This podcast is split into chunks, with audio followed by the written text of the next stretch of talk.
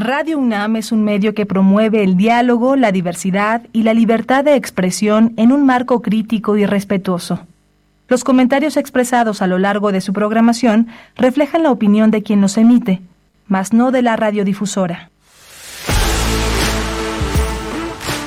Radio UNAM presenta Prisma RU.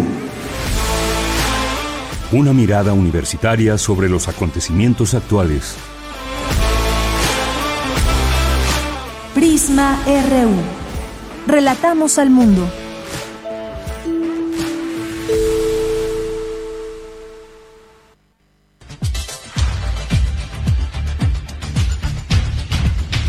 Iniciamos y estamos aquí con una emoción desbordada en todos los sentidos y estamos transmitiendo aquí Prisma RU desde la fiesta del libro y la rosa en su edición 2023 porque además llega a sus primeros 15 años y no solamente eso, sino que se ha extendido y ha crecido la fiesta del libro y la rosa. Aquí le tendremos todos los pormenores, ya hemos tenido oportunidad de acudir a algunos de los eventos. Hoy fue la inauguración, les tendremos en un momentito más todos los detalles. Tendremos aquí a Rosa Beltrán, coordinadora de difusión cultural, para que también nos hable de este importante evento que se realiza aquí y que pues estamos rodeados de libros, actividades y música. Siempre las letras que se llevan bien con la música y tenemos mucho que mostrarles desde aquí y llevarles un poquito de todo ello aquí en la cabina de Radio UNAM, esta cabina itinerante que se ha dispuesto para todas y todos ustedes que nos escuchan y que no han podido venir, pero que seguramente quizás lo harán a lo largo de este fin de semana. Échenle un ojo, por favor, al programa. Es un programa muy grande, muy diverso, con muchas sorpresas y que cada quien va a elegir a cuál de todas estas más de 300 actividades eh, acudir Así que pues no se diga más, iniciamos y les pedimos que nos envíen sus mensajes a través de sus redes sociales, como siempre, nuestras redes ahí dispuestas para todas y todos ustedes y además pues empezamos a ver algunas caras conocidas, algunas escritoras, escritores, incluso pues mucha gente de la comunidad universitaria, personas que se acercan a eh, preguntarnos cómo es que se hace un programa desde la fiesta del libro y la rosa, pues todo esto aquí presente desde el Centro Cultural Universitario. A nombre de todo este gran equipo que me acompaña, soy de Yanira Morán y pues nos vamos, nos vamos ahora a nuestra primera nota que es la inauguración aquí en nuestro campus universitario.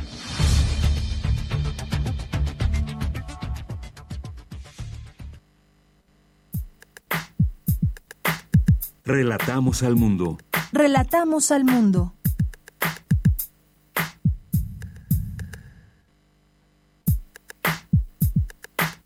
Relatamos al mundo. Relatamos al mundo.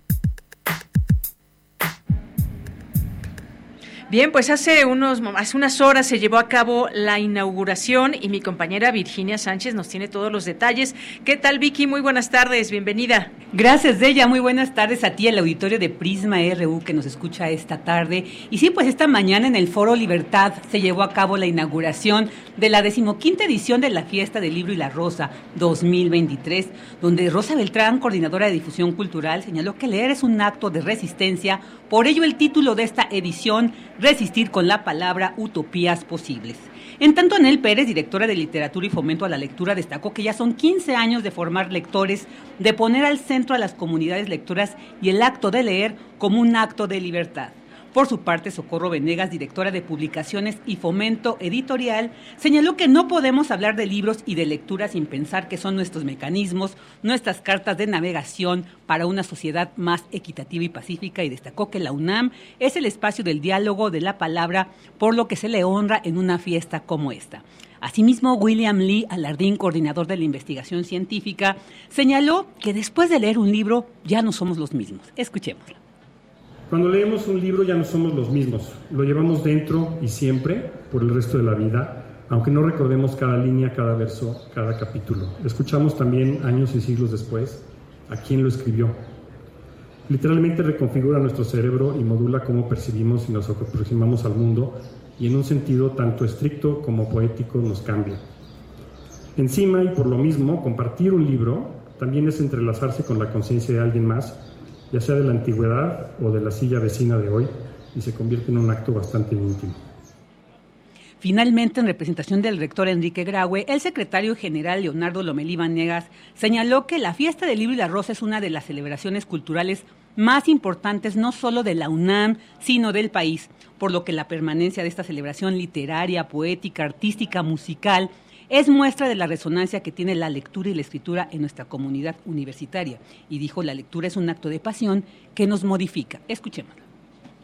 En estos tiempos en los que la única constante es el cambio, la lectura es un acto de pasión que nos transforma y modifica nuestro ser y el entorno, convirtiéndola en una práctica que inicia en la intimidad y permea lo público y lo social.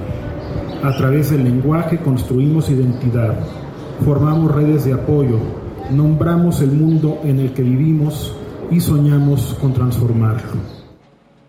De ella, pues, este es el reporte sobre lo que vivimos en la inauguración de la decimoquinta edición de la Fiesta del Libro y la Rosa. Muchas gracias, Vicky. Y esto apenas comienza. Muchas gracias. A ti. Hasta luego. Prisma RU. Relatamos al mundo.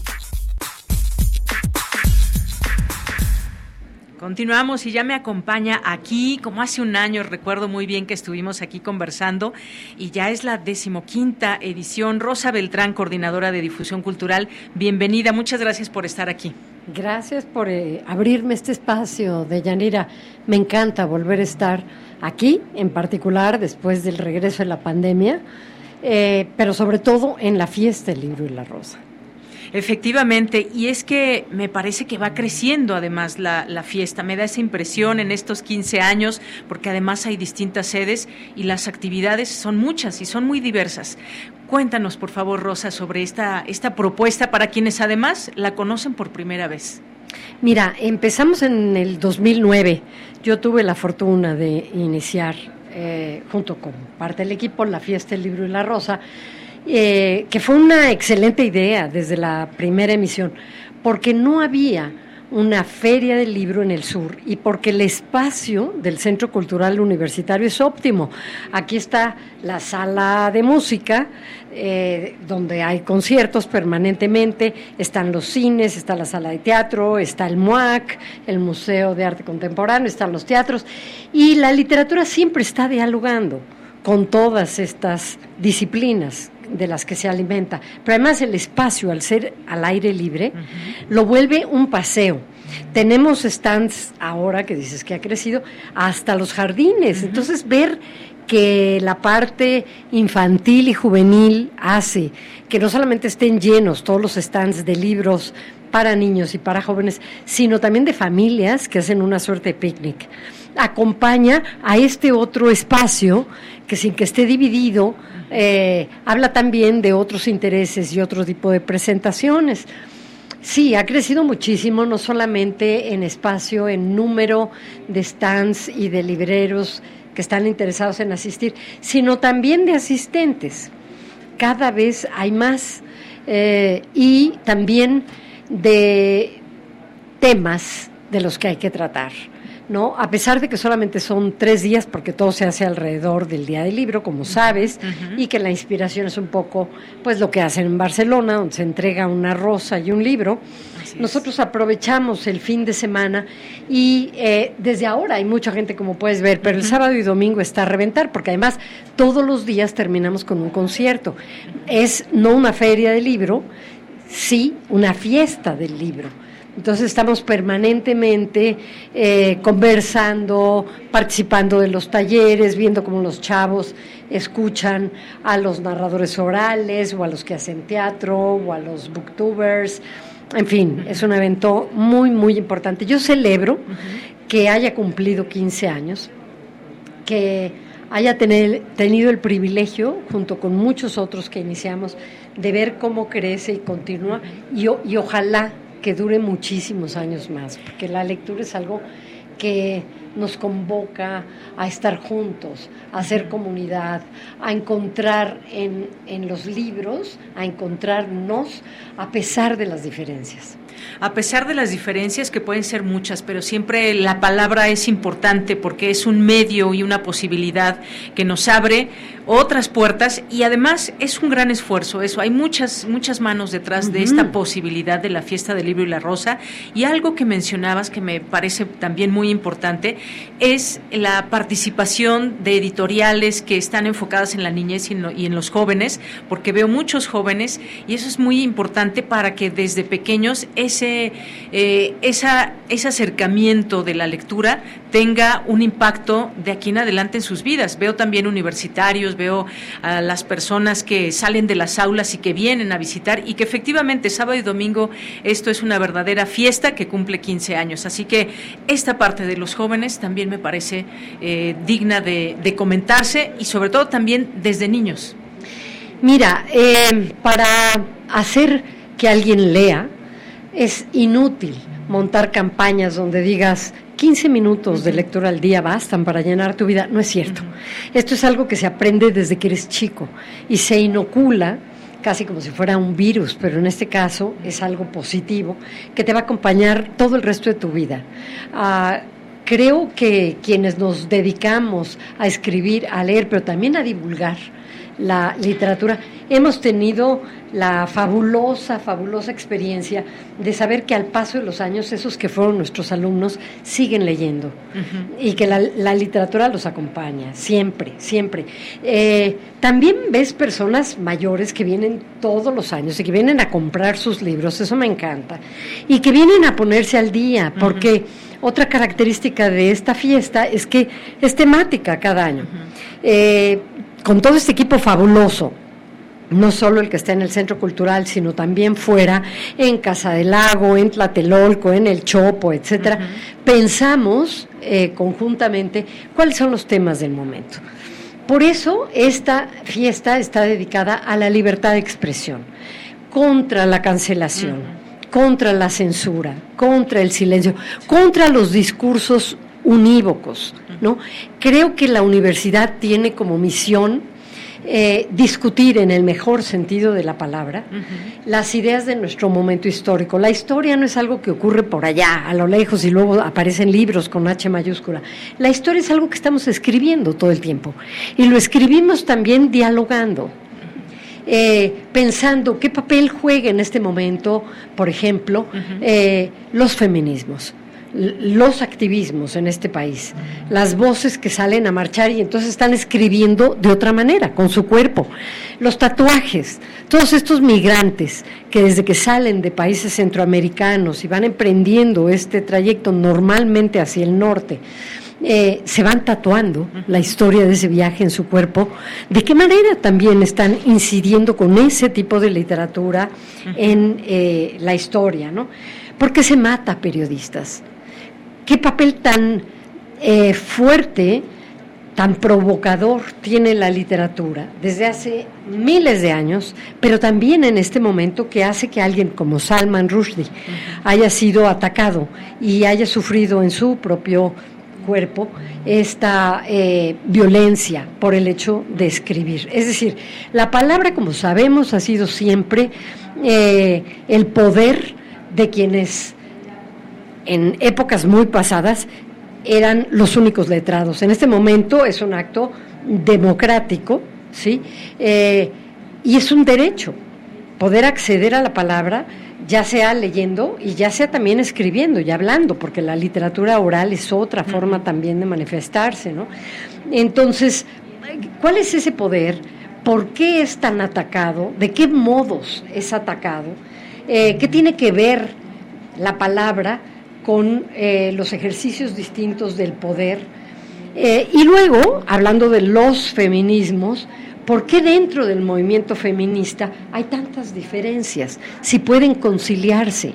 A través del feminismo se olvidan las posturas políticas, las edades, las épocas, por un bien mayor.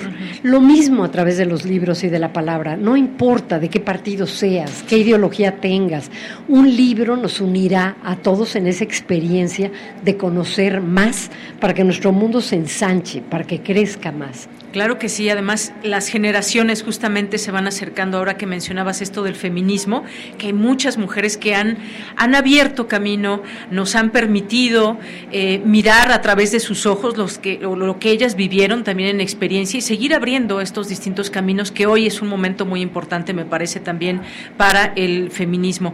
Y pues no nos resta más que invitar a las personas que nos están escuchando desde la radio, la radio de nuestra universidad, que se acerquen también desde el centro de esta fiesta para que ustedes puedan escuchar estas posibilidades. Los invitamos desde aquí, les invitamos y las invitamos a que, a que vean el programa que está lleno de sorpresas y lleno de muchas cosas y de debates también, porque desde nuestra universidad esa diversidad se encuentra unida, se encuentra con todo y sus opiniones, pero que son necesarias en un momento como el que estamos viviendo. Así que la fiesta no hace otra cosa más que abrir también esos caminos, Rosa. Mira, tú lo has dicho, eh, si algo es la universidad, es un espacio de pensamiento, y es un espacio diverso, donde caben todas las voces. Esa es su grandeza, el ser autónoma.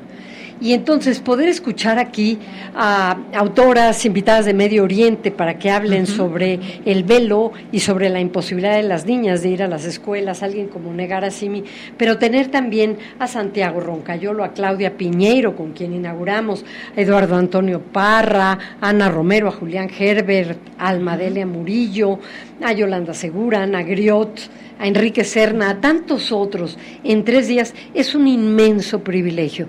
No tenemos que dar por sentado que esto ocurre siempre. La verdad es un milagro laico y hay que aprovecharlo. Bienvenidos a la UNAM. Claro que sí. Muchísimas gracias, Rosa Beltrán, coordinadora de difusión cultural, por estar aquí, por platicarnos con tanto entusiasmo de lo que significa esta fiesta del libro y la rosa en esta edición decimoquinta en este año 2023. Gracias. Muchas gracias a ti. Hasta luego. Continuamos. Queremos escuchar tu voz. Síguenos en nuestras redes sociales. En Facebook como Prisma RU y en Twitter como arroba PrismaRU.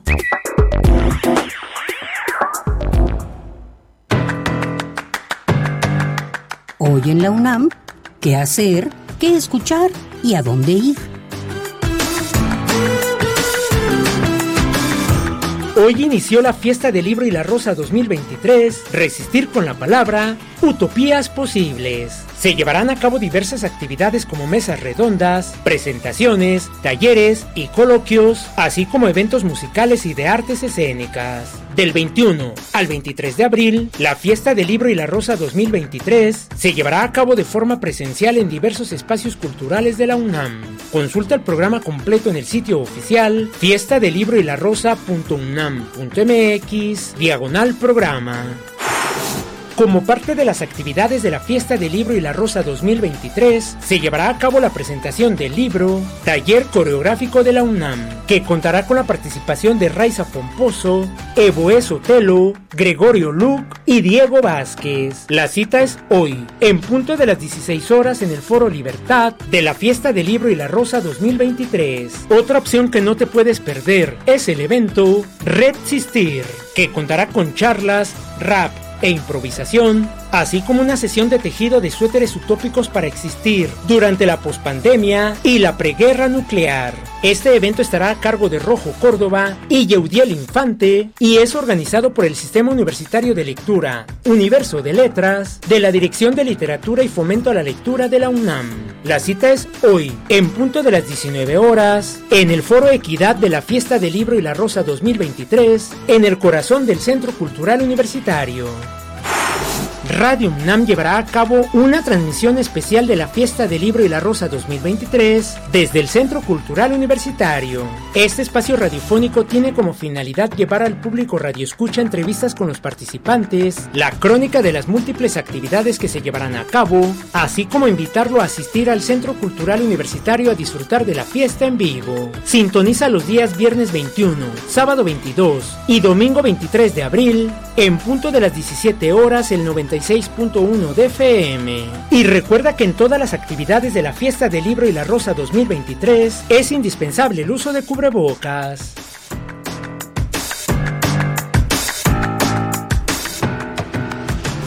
Bien, estamos de regreso y ya me acompaña Mercedes Halfon, quien es escritora, es periodista cultural y curadora escénica y que viene en este marco de la fiesta del libro y la rosa a presentar un libro. ¿Qué tal? ¿Cómo estás, Mercedes? Bienvenida, buenas tardes. ¿Qué tal? ¿Cómo estás? Muy contenta de estar acá. Siempre da esa alegría estar por estos pasillos al aire libre, lleno de libros, estos distintos foros donde comienzan todas estas eh, eh, ponencias, pláticas, debates y más. Y en este marco hay muchas presentaciones de libro y tú vas a presentar uno en unos momentos, en unas horas más. Cuéntanos, por favor. Mira, vamos a presentar eh, en realidad dos libros, El trabajo de los ojos y Diario Pinchado, que son dos libros que salieron en Argentina eh, hace unos años ya, pero salieron juntos por la editorial Las Afueras, que ahora se distribuye acá con sexto piso. Y, que ya llegaron a México. Ya llegaron a México, es mi primera vez en México, así que digamos llego al mismo tiempo que, que, los libros, por primera vez. Oye, pues qué bien, ¿y qué te ha parecido esta estancia aquí en México y ahora pues esta posibilidad de estar en esta fiesta que como ves es toda una organización y es toda una verdadera fiesta como su nombre lo dice? La verdad que encantada de estar acá. Eh, llegué ayer a las 6 de la tarde, así que mucho de la ciudad no pude conocer, pero el festival me parece una fiesta realmente, con tantos libros y tantas, tantos lectores, ¿no? Como eh, da mucha alegría ver que, la literatura se mueve, que es un espacio también de vitalidad entre editoriales, lectores, organizaciones como esta que permiten también conocerse, ¿no? Con los que leen, los que escriben. Eh, y también tener diálogos, ¿no? Recién estuve en una mesa con tres escritores de México y fue súper interesante también el, el, diálogo entre eso, entre países, entre literaturas, eh, muy enriquecedor que eso es justamente parte de este evento que nos enriquece, porque con estas distintas miradas, lo que nos traes desde Argentina, también hay gente de Cuba, del Medio Oriente, y se hacen unas conversaciones realmente enriquecedoras para quienes asisten. Como decías, hace rato participaste en uno de estos foros y como vemos hay varios foros al mismo tiempo. Son distintas las temáticas y son cosas que se nos, nos acercan las posibilidades del conocimiento, de aprender, de escuchar, cómo hablas, por ejemplo, tú como argentina, cuáles son tus miradas. Creo que llegas a uno de a un gran lugar en la Ciudad de México, llegaste, tienes muy poco, como bien nos dices, pero llegas a un lugar que es fenomenal en muchos sentidos, además de que es la Universidad Nacional Autónoma de México, pues llegas a un momento tan eh, importante como es esta fiesta que dura todo el fin de semana. Pues cuéntanos un poco rápidamente de este, de estos libros que traes, cuál es, la, propuesta, el trabajo de los ojos. Te decía, yo ya escuché una entrevista que te hicieron y me dieron muchas ganas de leer el libro, así que está entre mis pendientes. Cuéntanos un poco de ellos. El trabajo de los ojos eh, es un libro que trabaja sobre la cuestión de la vista. Eh, es un texto más o menos autobiográfico. Yo tengo bastantes problemas en la vista, tengo estrabismo, hipermetropía, astigmatismo, Ahora tengo presbicia con la edad también. Eh, y partió desde la muerte de mi oculista de toda la vida y el viaje, digamos, hasta encontrar un nuevo, una nueva persona que tratara mis problemas. Y en el medio el libro se va abriendo a, a otras personas, a otros personajes que investigaron la cuestión de los ojos, de la vista, de la mirada como un lugar también donde se revela la identidad, ¿no? La, mirada también es eso que nos constituye, qué es lo que vemos, qué es lo que no podemos ver, eh, hasta dónde llega eh, nuestra visión. Entonces aparecen desde Braille, que es el, que inventó el sistema de escritura para no videntes, hasta Santa Lucía, que es la santa eh, que siempre se la representa con un platito con los ojos en la mano. Entonces se va abriendo, digamos, de, de mi cuestión biográfica a una especie de mapa de todas otras visiones eh, vinculadas con los ojos, ¿no? que, es algo que a mí particularmente me, interpela mucho. Ese es el trabajo de los ojos. Es un libro breve, es una novela eh, de capítulos cortos que van, digamos, como un pequeño mapa, van atravesando distintos, distintos países vinculados con la vista. Y Diario Pinchado es, es otro tipo de libro, es una, también una novela corta con formato de diario, un diario de viaje eh, de una chica que viaja a Berlín y se encuentra a encontrarse con su pareja que está becado en esa ciudad y cuando llega se encuentra que su novio está, digamos, un poco en otra, no le da mucha importancia a su presencia ahí y entonces son sus recorridos por la ciudad, se da cuenta que tampoco es muy buena turista, se pierde, bueno, la cuestión del idioma y también Berlín como una ciudad que ha sido muy narrada, hay muchos libros sobre Berlín, eh, desde, y mucha historia. Mucha historia, exacto. Ya llega en el 2015, que se cumple un aniversario del fin de la Segunda Guerra Mundial. Entonces, bueno, un poco eso, la ciudad como también una especie de espacio mental, literario, con mucha historia y su, y su propio recorrido ahí tratando de, encontrarse tanto geográficamente como existencialmente, podríamos decir. Claro que sí. Bueno, pues muchas gracias por estar aquí, por platicarnos de estos trabajos que presentas hoy aquí en la fiesta del libro y la rosa. Al rato a las seis de la tarde me dijiste, ¿verdad? A las siete, a las siete, a las siete con Guadalupe Nettel, que los va a presentar. Vamos a presentar los dos libros juntos ellos que tenemos mucho en común con Guadalupe, con la cuestión de la vista, así que creo que va a ser una linda charla.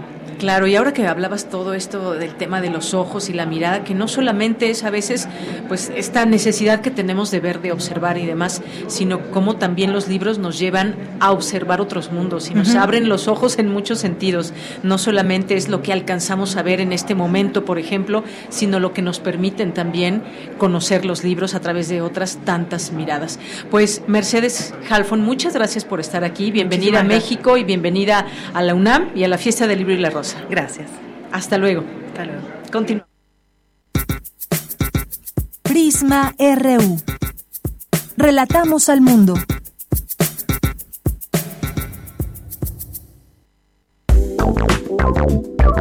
Queremos escuchar tu voz. Síguenos en nuestras redes sociales. En Facebook como Prisma RU y en Twitter como arroba PrismaRU.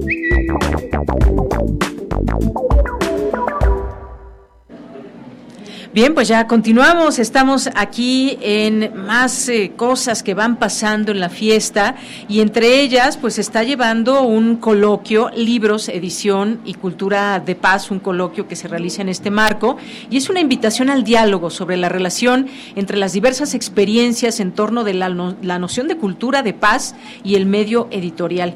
Un espacio para la conversación, el conocimiento acerca de las posibilidades transversales de una cultura de paz y ya dio comienzo este coloquio y algunas de estas ponencias y mi compañero Luis Fernando Jarillo estuvo en la mesa 1, medios escritos, libertad de expresión frente a la censura, donde participaron los periodistas Pablo Ferri y Laura Castellanos, moderados por Jacobo Dayán. ¿Qué tal, Luis Fernando? Muy buenas tardes.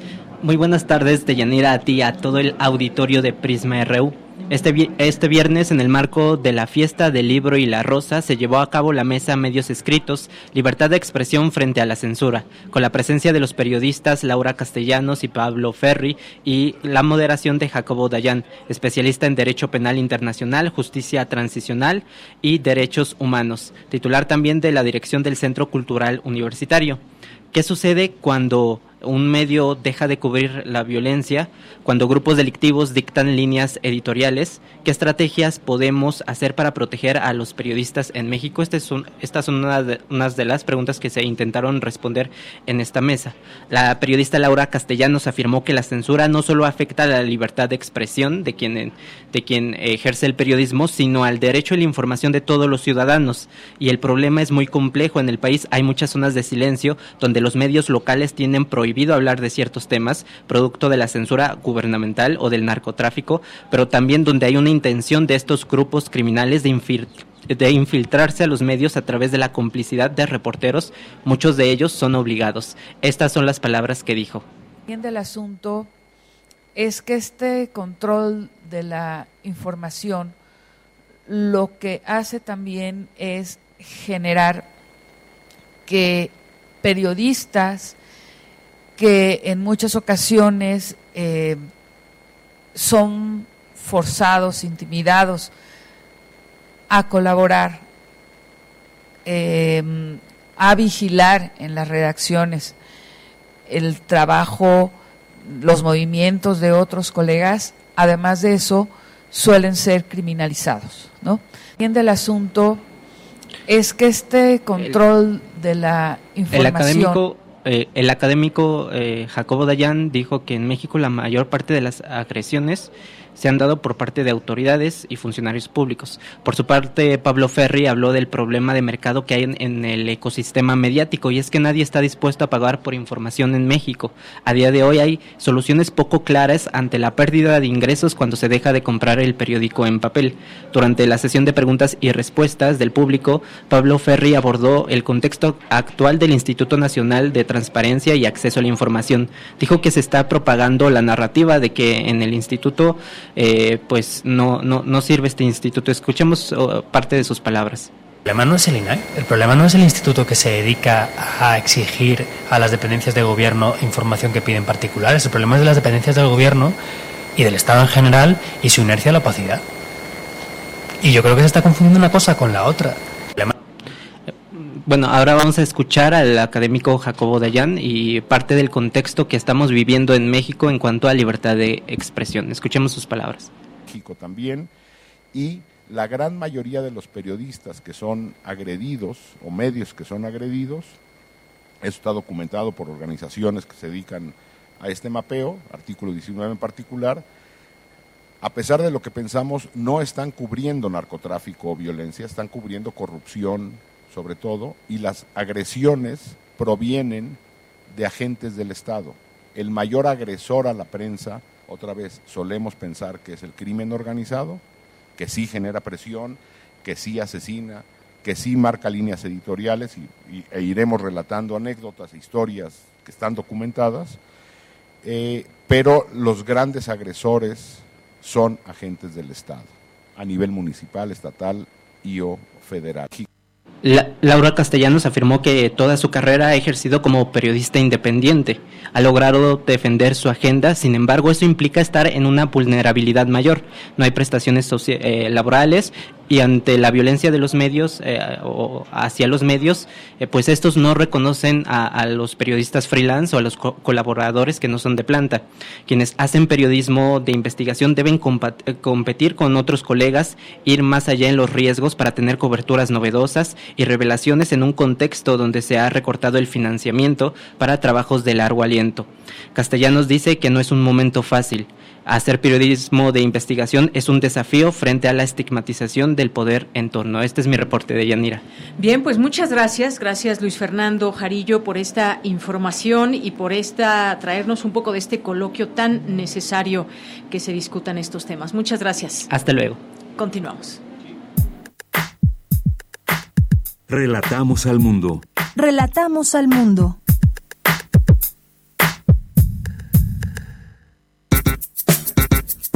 Prisma RU. Relatamos al mundo.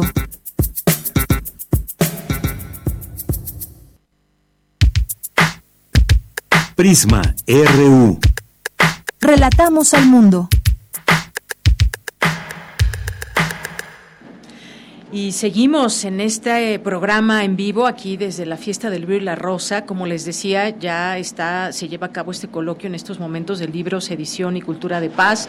Y hace unos momentos tuvimos esta información que eh, parte de la mesa 1 y que moderó Jacobo Dayan, que también está en todo este tema de la cultura de paz, que hay mucho que decir, pero ya está con nosotros y nos va a platicar de las actividades de esta fiesta en el Centro Cultural Universitario Tlatelolco, que es otra de las sedes de esta fiesta. Jacobo Dayan, director del Centro Cultural Universitario, bienvenido. Buenas tardes. ¿Qué tal? Buenas tardes, ¿cómo están? Muy bien, pues cuéntanos qué va a haber en el Centro Cultural Universitario. Bueno, pues estamos en la fiesta del libro y la rosa, aquí en el Centro Cultural Universitario, pero las distintas sedes de Cultura UNAM eh, replican o realizan sus propias actividades para públicos que se encuentran en otras zonas de la ciudad.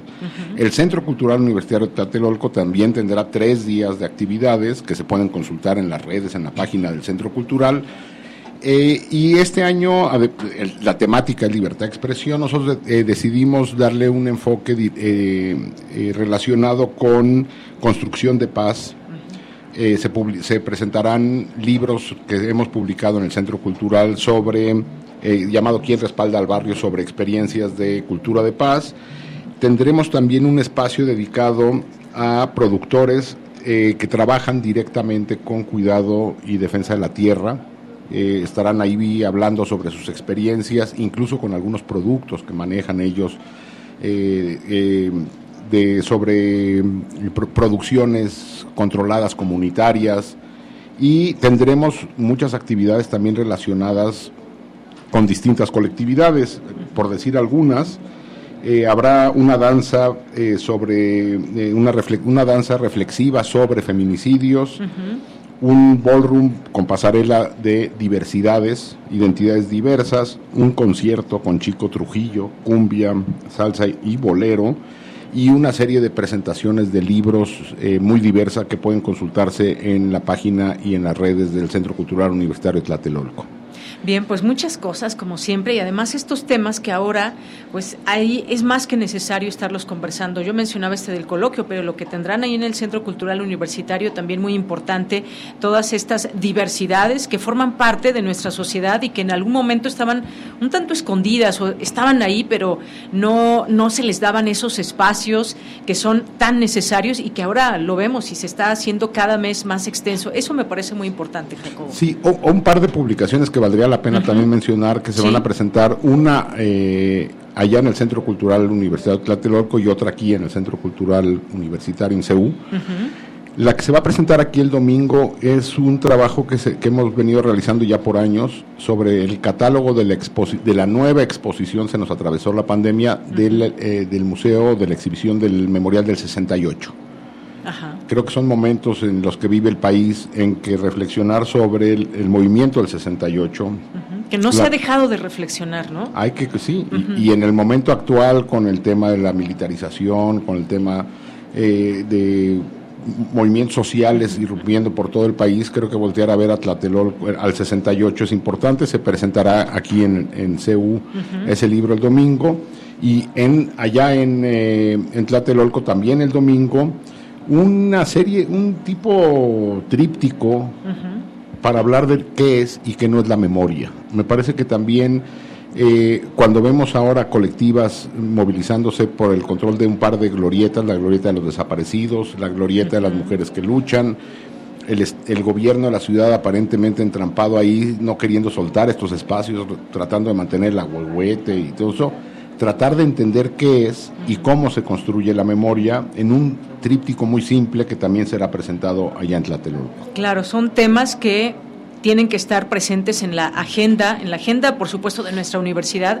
y en la agenda nacional y sumar todas estas voces que desde estas distintas ópticas nos permiten entender estos estos procesos, decías lo del 68, son muchos años, pero han surgido también estas nuevas miradas, nuevos libros que también siguen escribiendo, el entrar a los archivos y conocer y dar a conocer todo eso, pues me parece que es un trabajo que no cesa, Jacob. Y bueno, es parte de la obligación de la cultura, sí, del arte, ¿no? Eh, eh, tratar de poner eh, la lupa sobre aquellos temas que socialmente son relevantes. En este año dedicado a la libertad de expresión en sus múltiples facetas, eh, desde el periodismo hasta la producción literaria, pasando por las manifestaciones artísticas, y entendernos como una sociedad compleja, plural, muy diversa, y para eso lo que necesitamos es un diálogo muy, muy amplio. Claro que sí. Pues Jacobo Dayan, muchas gracias por venir aquí a la cabina de Radio UNAM a platicarnos de estas actividades y pues no nos resta más que seguir invitando a todas las personas que nos escuchan a que se den una vuelta por aquí alguno de estos días. Así es, o de, de hoy al domingo aquí en CEU o los que viven más para allá en el Centro Cultural Tlatelolco. Claro que sí. Gracias Jacobo Dayan, buenas tardes. Gracias. Muchas gracias al director del Centro Cultural Universitario Tlatelolco. Continuamos. Tu opinión es muy importante. Escríbenos al correo electrónico prisma.radiounam@gmail.com.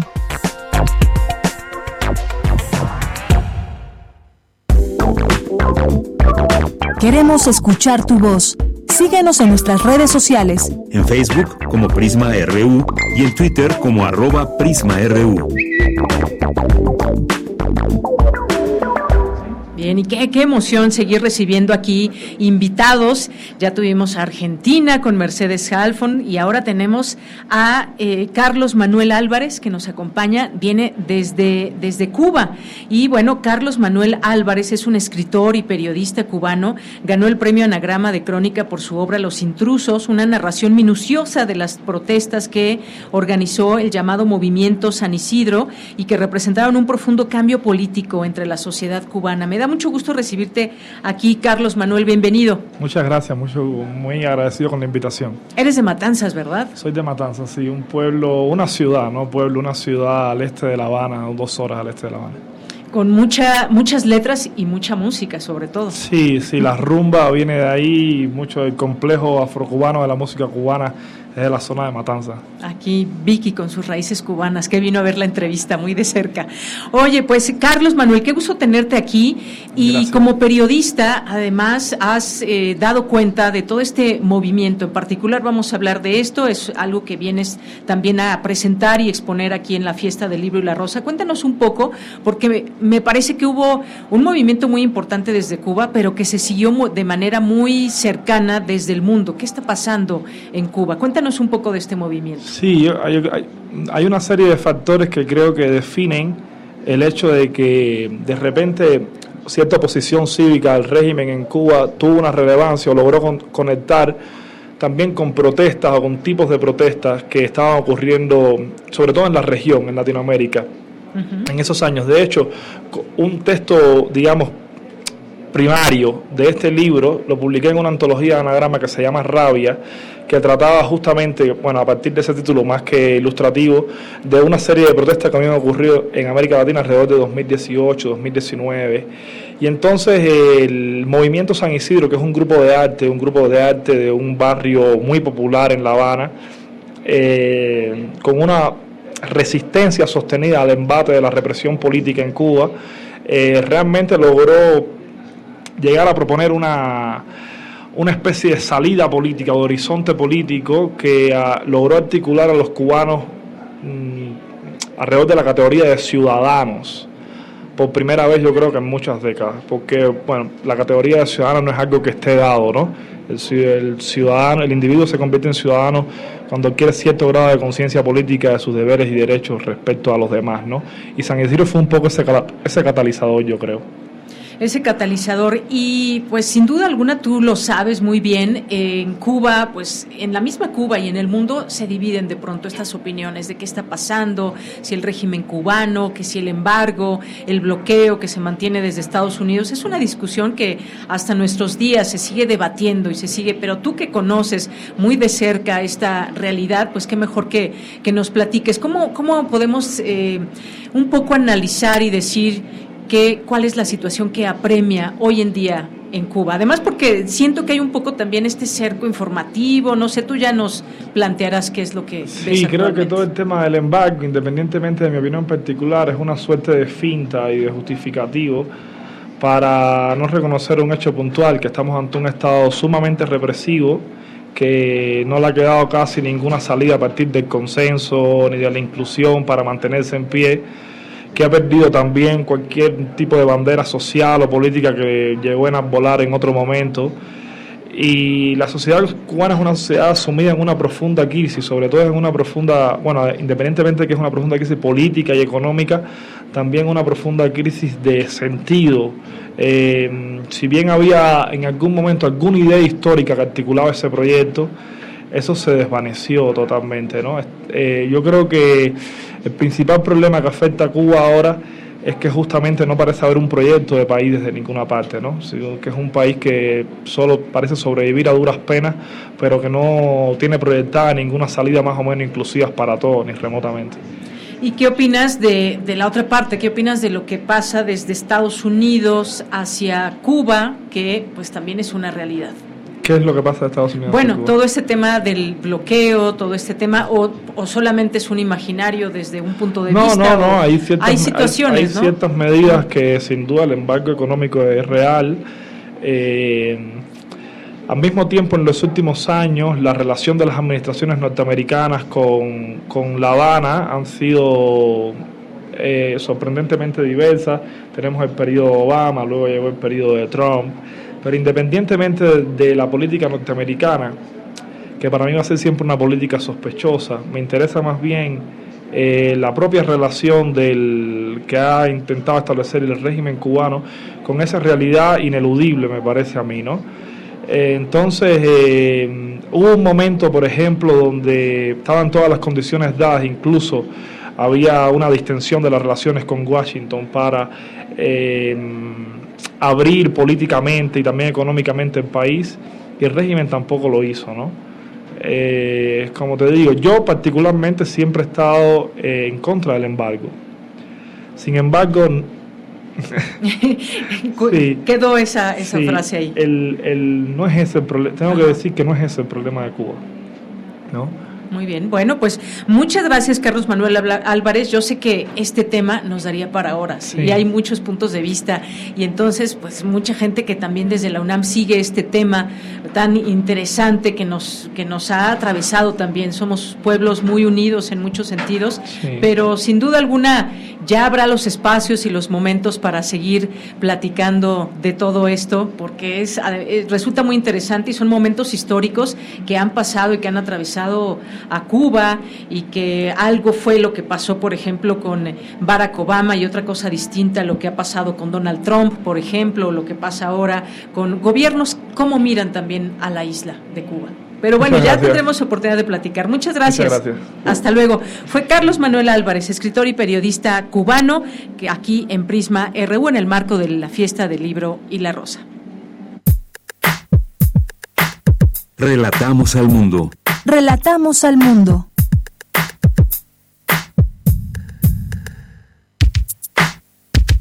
Prisma RU. Relatamos al mundo.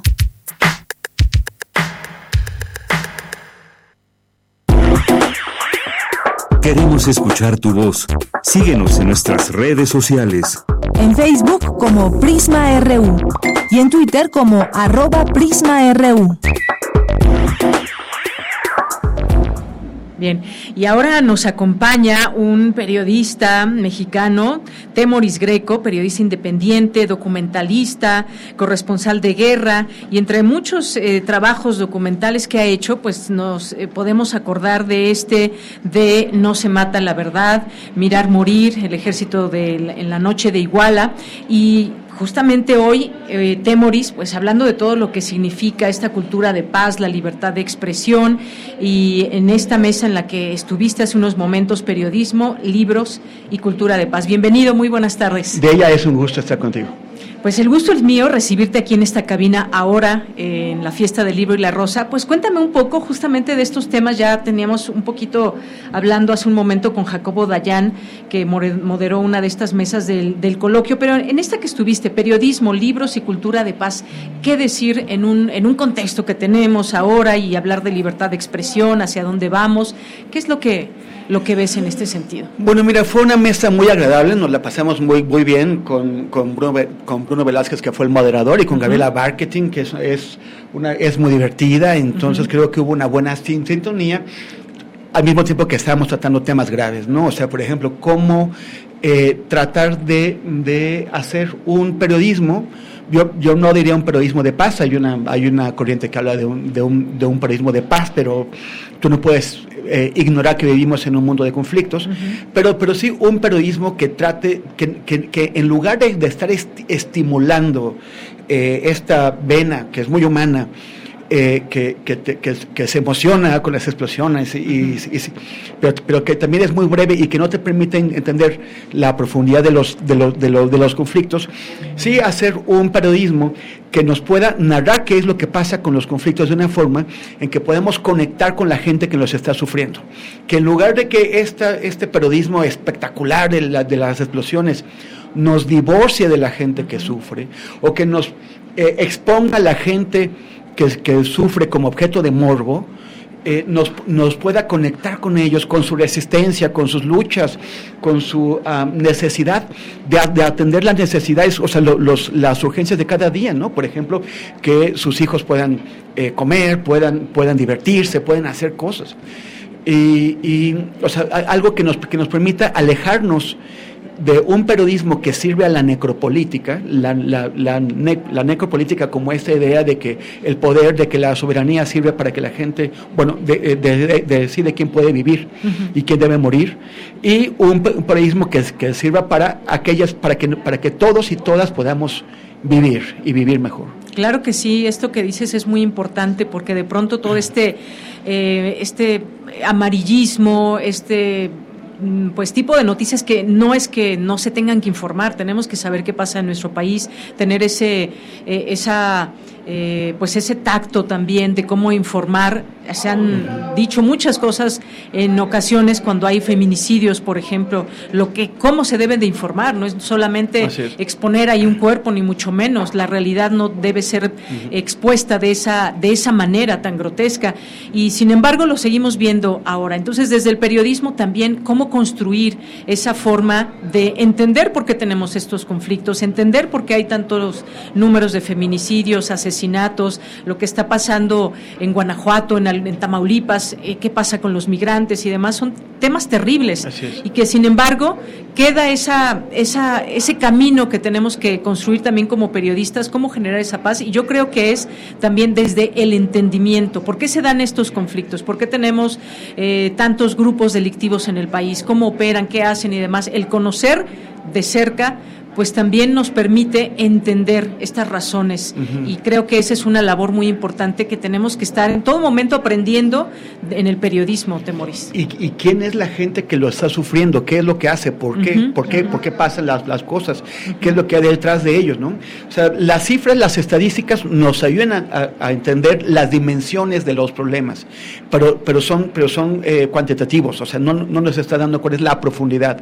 Si nosotros no solamente hablamos de las niñas que han sufrido feminicidio, sino que vamos a sus historias, a conocerlas, cuál es el entorno. Sus comunidades. Eh, que, que cómo, cómo, por ejemplo, habitan en lugares donde todo favorece que estén expuestas a esto, ¿no? Como los periodistas, eh, pues no son solamente gente que, se presentaba en una cabina, ¿no? Sino que es gente que estaba haciendo un trabajo, que tenían algo que estaban aportando a la sociedad.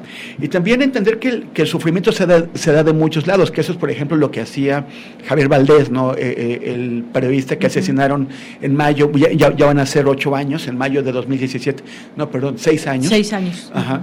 Pero él, por ejemplo, eh, tiene un libro que se llama Los huérfanos del, narco, en donde va, los huérfanos del narco son eh, niños que, obviamente perdieron a sus padres, tal, tal vez que eran inocentes, padres inocentes, pero también otros que el, padre está metido posiblemente en la violencia, en el crimen organizado, pero el niño no, o sea, el, niño finalmente es otra víctima de lo que, de lo que, de, lo que pasó. Y Javier entra a contarnos las historias de los huérfanos del, del narco para mostrarnos las, las, las dimensiones humanas del, del, problema, ya no cuantitativas, sino humanas, ya no espectaculares, sino eh, el, en, en, lo, lo, cotidiano, en la, en la normalidad, en aquello que somos nosotros, somos nosotras, somos todas y todos. Claro que sí.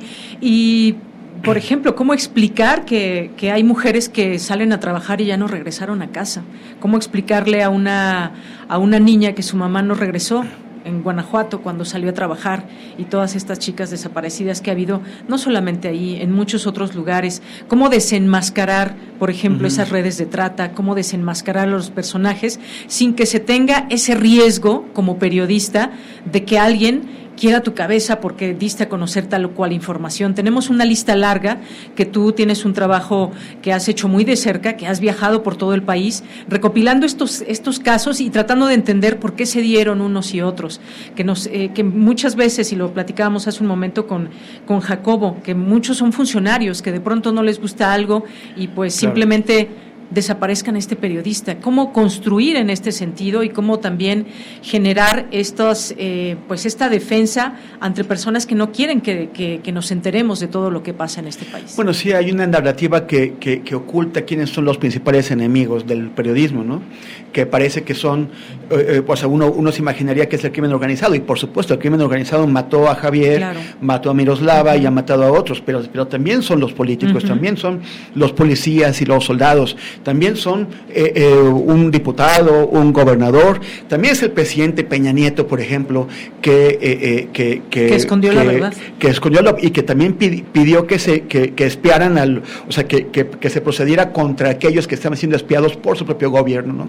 O sea, hay, hay, hay, hay muchos, sobre, sobre todo el poder político es el principal. Y también hay empresarios, gente eh, muy querida que se presenta en los, en, los eventos sociales y que, y que son muy aplaudidos y que, y que también han encontrado que un periodismo crítico, un periodismo independiente está afectando los, los negocios que hace pasando sobre los derechos de la gente. Entonces también hay que entender eso. Efectivamente. Y además, bueno, estamos platicando de un contexto de México, pero esto se extiende al mundo. De pronto entender por qué, eh, por qué el pantillerismo, por qué las migraciones, por ejemplo, lo que está pasando allá en Ecuador, que si las cárceles, todos estos temas que nos llevan a tratar de entender y generar, cómo generar una, una cultura de paz y una información también que nos lleve a todo eso. Son demasiados conflictos los que hay en el mundo, guerras y demás.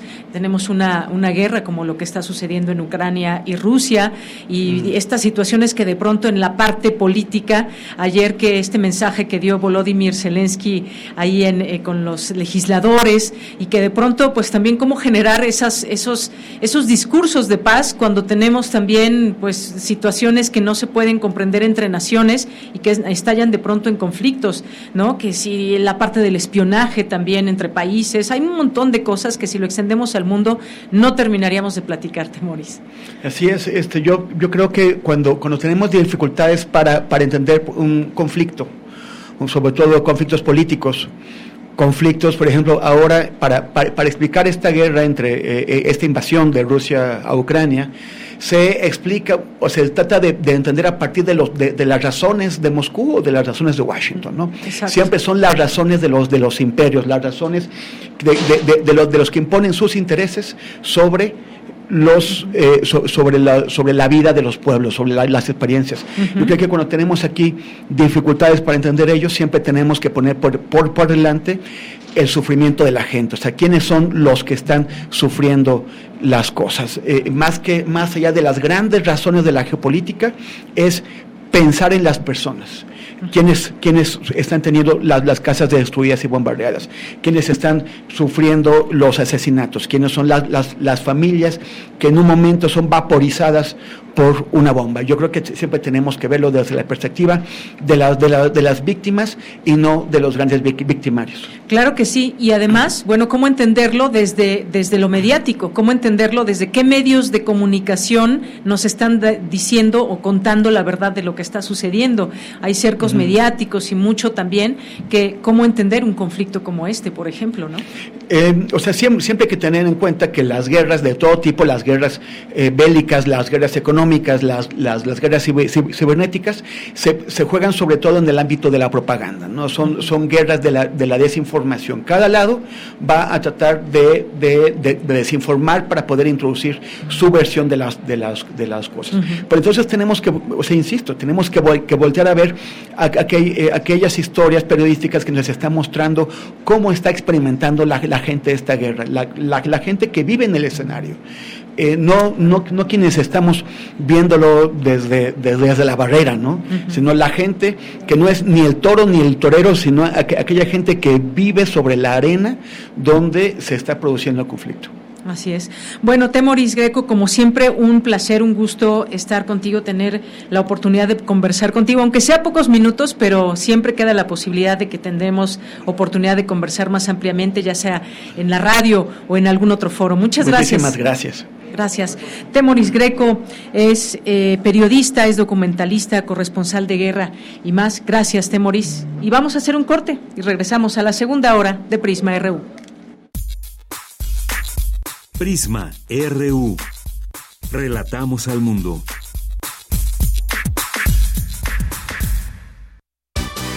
La historia de un joven encerrado por la pandemia y que en su primera salida, acompañado de su mejor amigo, es atropellado y conducido por una ambulancia en el que lucha entre la vida y la muerte, donde alucina viajar en el tiempo. Les agradezco que se preocupen, pero la decisión ya está tomada. Pues haz lo que quieras entonces. Pero aquí no regreses cuando todo te salga mal. Chidos tus deseos, papá. Chidos. Esta es una obra ganadora del Concurso Nacional de Radioteatro Max Au 2020 en la categoría universitaria y que Radio UNAM trae para ti. La Epifanía de Jean-Paul Sartre, adaptación de la obra de David Ledesma Feregrino, sábado 22 de abril a las 20 horas por el 96.1 de FM y en www.radio.unam.mx. Radio UNAM, experiencia sonora. Es tiempo de la revolución democrática mexicana, de proponer y actuar. Ya no más pretextos. Es tiempo de defender nuestro voto, de darle el poder a las y los ciudadanos. Es tiempo de tener una alianza amplia contigo. En el PRD proponemos que personas como tú, personas honestas, comprometidas y capaces, sean las y los candidatos que ganen en el 24. Otro México es posible. PRD. Si no quieres quedar peor que una piedra, mejor no consumas crack o piedra. Consumirla daña tu cerebro y tu corazón, causando ansiedad y paranoia.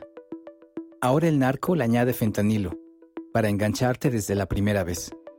Y el fentanilo mata. No te arriesgues. Si necesitas ayuda, llama a la línea de la vida 800-911-2000. Secretaría de Gobernación.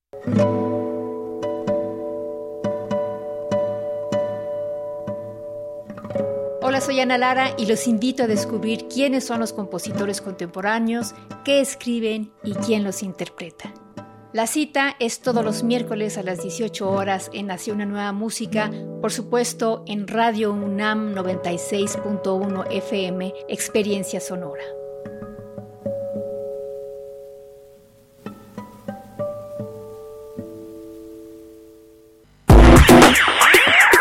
Queremos escuchar tu voz. Síguenos en nuestras redes sociales. En Facebook como Prisma RU y en Twitter como arroba PrismaRU.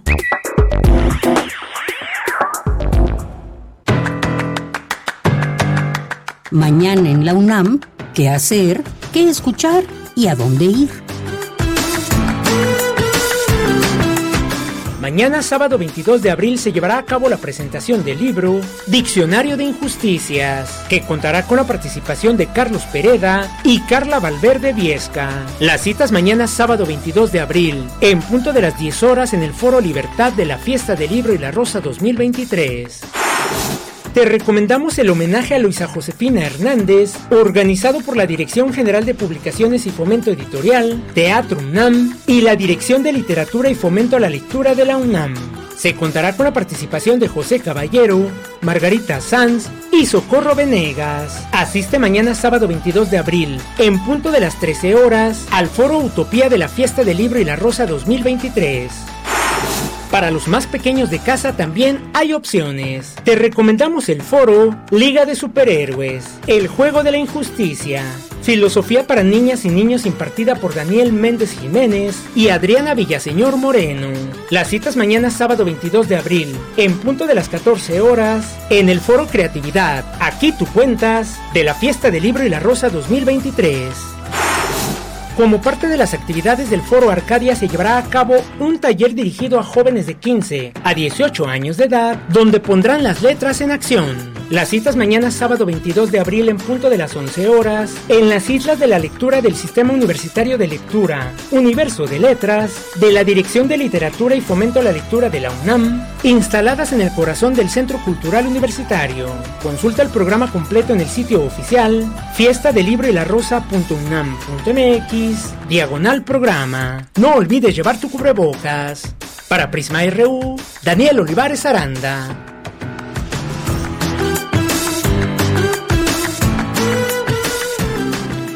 De regreso, gracias por seguir en esta sintonía del 96.1 de FM, también nos escuchan en www.radio.unam.mx y también las personas que están por aquí pasando en la fiesta del libro y la rosa, eh, pues están escuchando este, estos pequeños fragmentos que alcanzan a escuchar una vez que pasan, uy, el viento está medio fuerte, pero bueno, muchas gracias a las personas que también nos están escuchando aquí desde la libro y la rosa.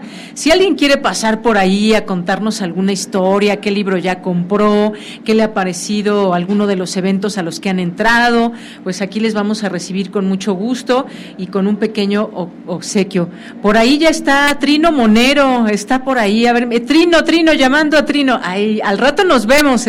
Vamos a estar por aquí con él platicando en este espacio de Radio UNAM, pero bueno, por aquí se puede uno encontrar a las distintas personalidades que van pasando por este sitio. Aquí un compañero que está grabando, haciendo algún video. Por ahí también ya había algunas alumnas, alumnos de ciencias políticas que se dan cita en este encuentro. Y también ustedes están dando encuentro aquí en las redes sociales. Gracias por escribirnos, por estar aquí presentes a través de las redes. Eduardo Mendoza, con el gran gusto de escucharles mientras revelo unos pocos rollos de película. Wow, hace mucho que no veía esa actividad. Gracias por mandar esta foto eh, y te mandamos muchos saludos desde aquí, Eduardo. Eh, Salvador Medina Morán me vino a dejar aquí un pequeño obsequio, su esposa, que dice que siempre nos escucha, tanto ella como su esposo. Así que muchísimas gracias. Gracias por venir a visitarnos aquí a la cabina de Radio UNAM en la fiesta del libro y la rosa. ¿Quién más está por aquí? Guerrero, muchos saludos. Mario Navarrete también está mandando muchos saludos aquí a quienes eh, estamos haciendo, que es un, es un gran equipo, que al último nos tenemos que dar el tiempo para dar a conocer todas las los nombres de las personas que están aquí, que todos eh, forman parte de este equipo y que su trabajo siempre es importante para que ustedes nos puedan escuchar y pueda salir nuestra señal.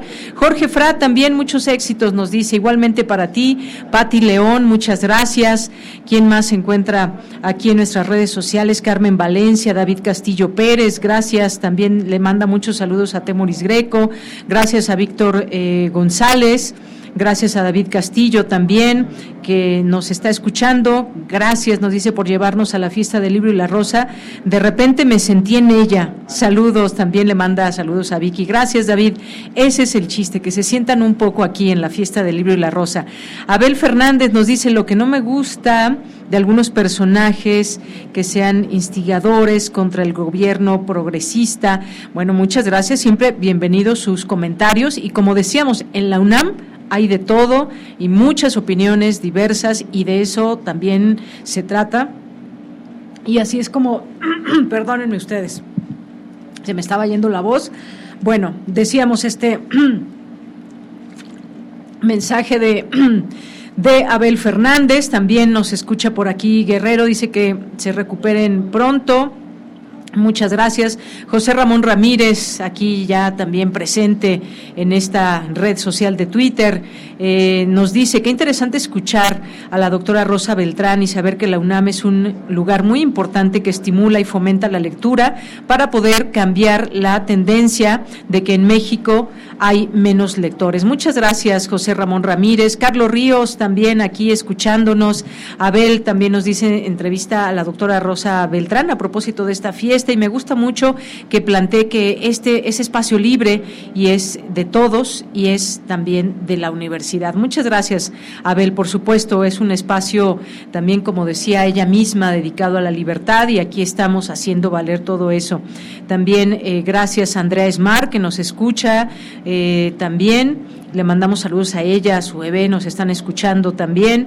Muchas, muchas gracias. Jorge Morán Guzmán nos manda muchos saludos. Aquí está, por cierto, siempre que leo a Jorge, el Instituto Politécnico Nacional también presente, tiene su stand y tiene sus propias eh, publicaciones también presente aquí. Nos manda muchos saludos, Jorge. Rosario Durán también, muchas gracias. Aquí, Juan Manuel Galarza eh, de People's Hub, muchas gracias. Y a todas las personas que se sumen, le seguimos aquí leyendo, por supuesto. Eh, nos manda aquí un video Mario Navarrete, nos eh, sintoniza desde casa y le llevamos un poco, como a muchas personas que nos están escuchando desde casa o quienes pasan. Yeudiel, saludos, muchos saludos que estás por aquí de Corriente Alterna y bueno, que por cierto los tendremos en un momentito más. Bien, pues ¿con qué vamos a seguir ahora? Bueno, vamos a, a seguir con Corriente Alterna precisamente, justamente hablando de ellos. Corriente Alterna, Unidad de Investigación Periodística, un espacio de la Coordinación de Difusión Cultural de la UNAM. Sí, bueno, pues vamos a seguir platicando, si te parece bien, ya al aire, porque ya estamos al aire. Se sienten los invitados y ya están aquí presentes. Muchas gracias, que ahí, esta era mía, ¿verdad? Sí, muchas gracias aquí, que de repente se nos va la voz. Pues ya está aquí con nosotros Hugo Bollo, que es estudiante, es estudiante que nos trae un reportaje y él forma parte de esta unidad de investigaciones periodísticas de Corriente Alterna. ¿De qué carrera, Hugo? ¿Qué tal? Buenas tardes, buenas tardes. Un gusto saludarles, ojalá que, se cuenten bien. Mi nombre es Hugo Salvador Bollo, formo parte de la Unidad de Investigaciones Periodísticas de la UNAM, Corriente Alterna. Estudio Ciencias de la Comunicación en la Facultad de Ciencias Políticas y Sociales, igual de la UNAM. Estoy en el octavo semestre, me enfoco principalmente en periodismo y fotoperiodismo es mi. Muy bien, pues qué bueno y qué gusto tenerte aquí, nos da mucho gusto recibirte, porque este es un esfuerzo muy importante que se hace entre jóvenes que están estudiando distintas carreras, una de ellas comunicación, por supuesto, que está formando, entre otros muchos profesionistas, a periodistas también, y hoy nos vienes a platicar de un reportaje que hiciste sobre la estación itinerante Radio Aguilita. Cuéntanos, por favor. Sí, claro, se trata de un perfil periodístico en particular eh, de Joaquín Aguilar Camacho, quien tiene un proyecto en la Plaza Juan José Vaz, conocida también como Plaza La Aguilita. Él montó una radio bocina comunitaria que hace 17 años partía de una urgencia, ¿no? De recuperar el espacio público, como él lo menciona, que es la plaza, eh, mantener contacto, un diálogo con, con los locatarios de la plaza y que eso se ampliara ¿no? a, la Merced en ese espacio que es como tan eh, cambiante, tan eh, como difícil ¿no? de, controlar a veces y eso es como es el proyecto que, de, lo que procura hacer hasta la fecha eh, Joaquín Aguilar el perfil nos habla un poquito de esto del proyecto que, que, es Radio Aguilita cómo se, se, logró a partir de ahí, bueno, se participó como parte de la recuperación de la plaza, enfrentó también eh, en su momento el incendio de 2013 eh, en la Merced, que fue un, incendio que devastó el 70% de la nave mayor, y eh, frente a esa urgencia también se involucró ahí Radio Aguilita, y pues vemos que, a lo largo de estos 17 años, pues ha pasado por muchos procesos complejos en la Merced, que pues a, fecha continúa ahí. Oye, pues qué interesante conocer de Radio Aguilita, un espacio de expresión, que además me imagino muchas inquietudes, manifestaciones sociales en torno a este barrio capitalino. Si te parece bien, vamos a escuchar esta cápsula que ustedes han preparado para el público. Perfecto.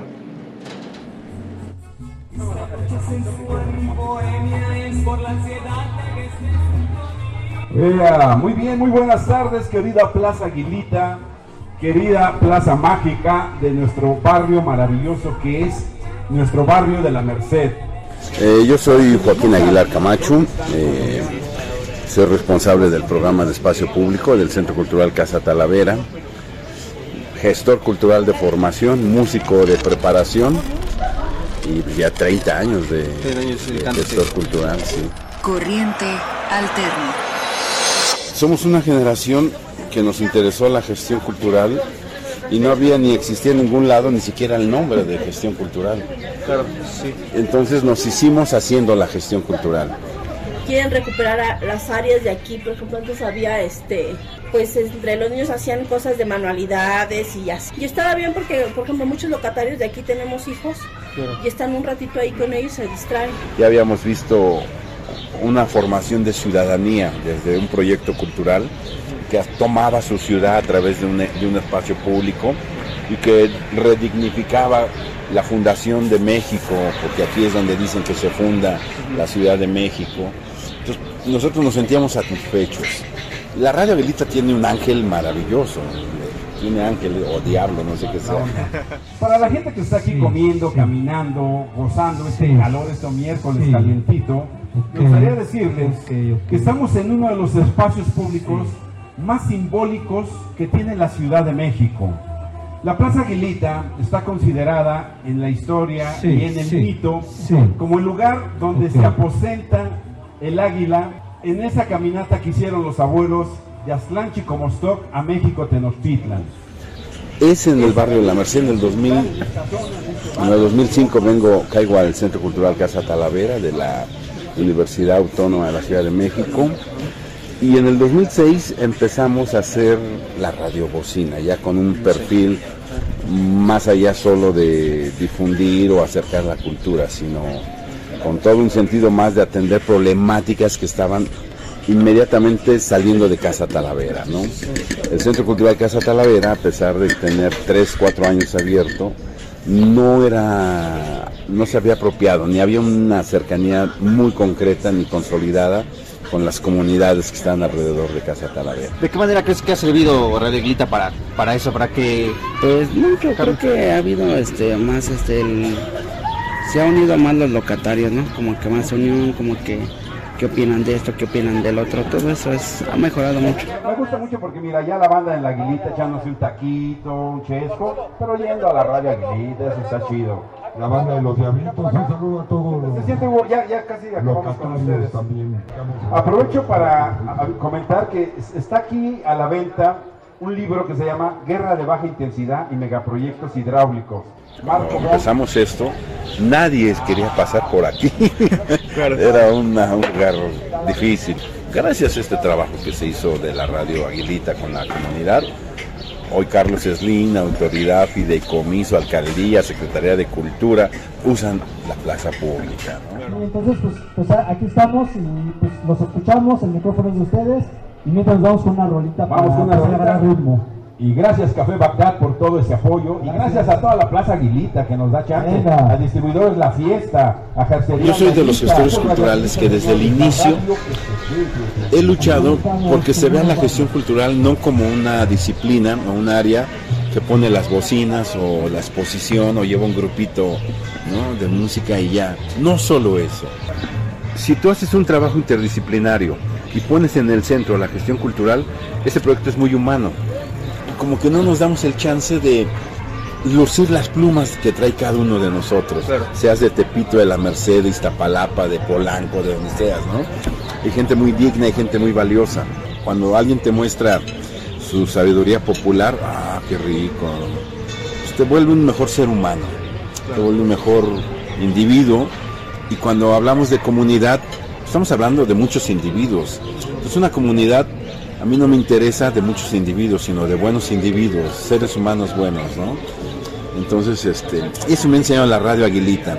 Lo que más me enseñó ahorita es a volver a confiar que el arte es un motor de transformación social. Corriente alterna. Radio Aguilita, ahí ya escuchamos. Ojalá que tengamos oportunidad o quien quiera ir. No, me decías que las transmisiones se hacen los miércoles. Así es, los miércoles eh, Joaquín publica el horario, los invitados, las invitadas, eh, las actividades que planea desarrollar en su página de Facebook, Radio Aguilita. Eh, mm, varía el horario hasta las 2 de la tarde, hasta las 4 de la tarde. Sin embargo, es- mantiene, él mantiene constantemente esa actualización en su página de Facebook. Y lo que, más, lo que hace es muy interesante porque ha resistido estos 17 años, ¿no? En los que 17 años. en los que han pasado diferentes etapas. Primero fue esta urgencia de... Bueno, pr- primero surgió con el interés de Casa Talavera, del Centro Cultural Casa Talavera, que pertenece a la hermana Universidad del- Autónoma de la Ciudad de México, eh, de llevar las actividades del Centro Cultural al exterior, de no solamente quedarse en el Centro Cultural, que a veces pues se, se reserva, ¿no? Las cuatro paredes de una oficina, no sé. Entonces, llevarlo al exterior, llevarlo a una plaza, pero se dieron cuenta ahí que había una urgencia de diálogo entre los locatarios, ¿no? Había que platicar sobre lo que pasaba en, en- en- en la plaza, lo que necesitaban para atender un espacio que no era el de una plaza, no era el de convivencia, sino el que había, eh, pues, naturalmente, personas en situación de calle, de basura, y, y el ruido de los locatarios, con ca- cada, uno con su bocina diferente, con su música diferente, hacía una atmósfera que no era la Muy que propicia, justo ajá. para la convivencia, Muy así bien. es. Bueno, pues poco a poco ahí han tenido estas eh, opciones de irse adecuando para que Radio Aguilita pues llegue ahí al barrio de la Merced y que la gente llegue y exprese sus inquietudes y muchas cosas que pasan en ese barrio, por supuesto. Sí, claro. Bueno, Hugo Bollo, pues muchísimas gracias por estar aquí, por platicarnos de este trabajo tan interesante que haces, el ir allá, el recabar también todas estas, estas voces que la gente también podrá escuchar si se acerca a este lugar. Es que en, la plaza justamente de este nombre, Aguilita. Así es, pueden encontrarla en la Merced, en el barrio de la Merced.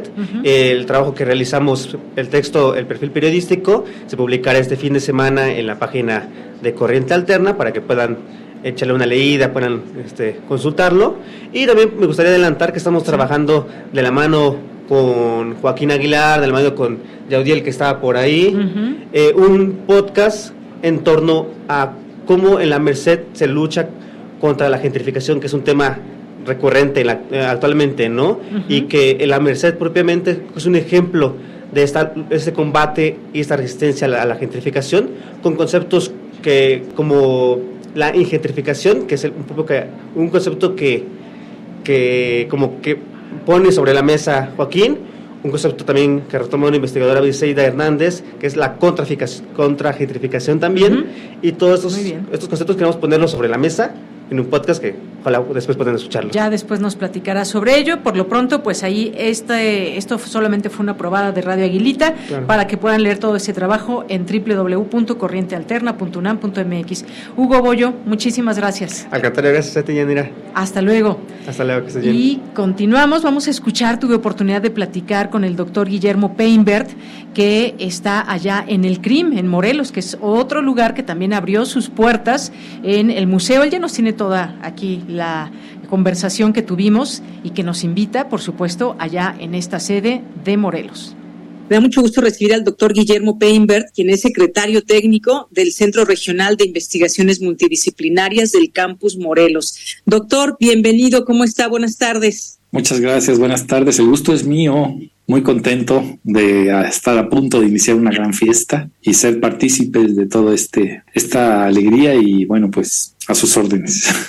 Claro que sí, doctor. Pues esta fiesta del libro y la rosa que se lleva a cabo ahí en el Centro Cultural Universitario, pero que también ha extendido sus sedes, y eso es algo que precisamente nos trae a platicar, porque también el CRIM abrirá sus puertas a esta fiesta y tienen muchas actividades. Me gustaría que nos invite, que nos platique qué va a haber desde el CRIM. Sí, el CRIM estamos aquí en Cuernavaca, estamos en las instalaciones en el campus Morelos, de donde también se encuentra nuestra universidad hermana, la Universidad Autónoma del Estado de Morelos, y nosotros formamos parte del campus Morelos y estamos al norte de la ciudad. Pero decidimos llevar a cabo todas las actividades en el centro de la ciudad, no en las instalaciones del CRIM ni en la universidad, sino en el centro de la ciudad, en un lugar muy bonito que está eh, es de la Universidad Autónoma del Estado de Morelos, que es el Museo Universitario de Arte Indígena Contemporáneo. Y eh, aquí en, el, en, Cuernavaca, nosotros tenemos un programa solamente de dos días. Nosotros eh, vamos a estar el viernes 21 y el sábado 22. el programa que nosotros organizamos tiene dos partes.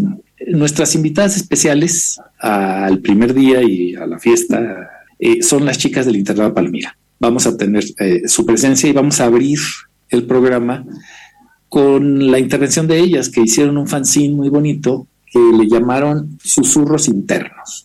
Entonces, con esa actividad vamos a abrir e invitamos inmediatamente a dos poetas muy conocidos aquí en Cuernavaca, con mucho renombre, que es Kenia Cano y otro poeta que es Afita Hernández. Entonces, este primer día lo estamos orientando y dedicando pues a las chicas adolescentes, ¿no?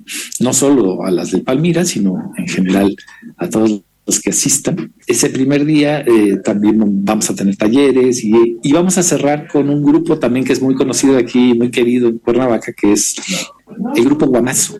Es, eh, vamos a bailar al sonido de los tambores, ¿no? Es un ensamble de repercusión muy prendido y bueno, pues la intención es acabar ese primer día bailando, ¿no? Y bueno, pues eh, el segundo día vamos a tener, va a estar primero dedicado a niños, una cuenta cuentos de David Garinda, y vamos a tener un concierto de rock para niños, los que también quieren venir a bailar con los papás y los niños, un grupo buenísimo que se llama Los Amos del Recreo, también de aquí de Cuernavaca. Presentaremos eh, libros y cerraremos ese segundo día con un concierto también de un grupo de chicas muy queridas acá que se llama Mandorla, que eh, es un grupo de viento, de cuerdas y una bailarina también muy conocidas y muy queridas aquí. Y el programa completo también lo pueden ver en el sitio del CRIM, www.crim.unam.mx. Como pueden ver, la intención de nosotros es poner énfasis en la realidad local, artistas locales, editores independientes, principalmente de aquí de, la región, que van a ofrecer sus publicaciones y también van a ofrecer eh, talleres de, básicamente, eh, es un resumen muy apretado, pero, pero bueno, podría seguir hablando mucho, ¿no? No, pues muchas gracias, gracias doctor. Creo que creo que nos abre la puerta para conocer y echar una mirada, asomarnos a lo que será esta fiesta del libro y la rosa por segunda ocasión en esta sede alterna que ahí en el CRIM que organiza y como bien usted nos dice, se llevará a cabo en el Museo Universitario de Arte Indígena Contemporáneo ahí en Cuernavaca. Así que eh, darse una vuelta también por esta fiesta del libro y la rosa. Y algo que usted menciona que me gustó mucho y destacarlo, estas edades tempranas en las que se acercan las letras y la poesía a, las jóvenes, sobre todo de, esta, de estas chicas que nos hablaba, que están haciendo este fanzine y que además habrá eh, esta posibilidad de charlar con, con poetas mexicanas que pues seguramente responderán a inquietudes que van teniendo y la música, que las palabras y la música siempre se llevan bien, entonces será algo muy emotivo, ya el segundo año allá en, eh, en esta unidad de Morelos Así que pues muchas gracias. Sí, un, resumen apretado, pero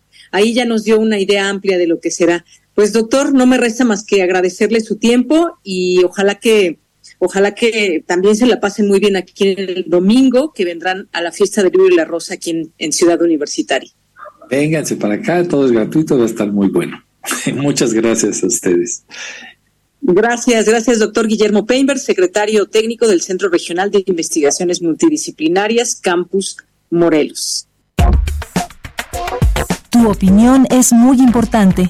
Escríbenos al correo electrónico prisma.radiounam@gmail.com.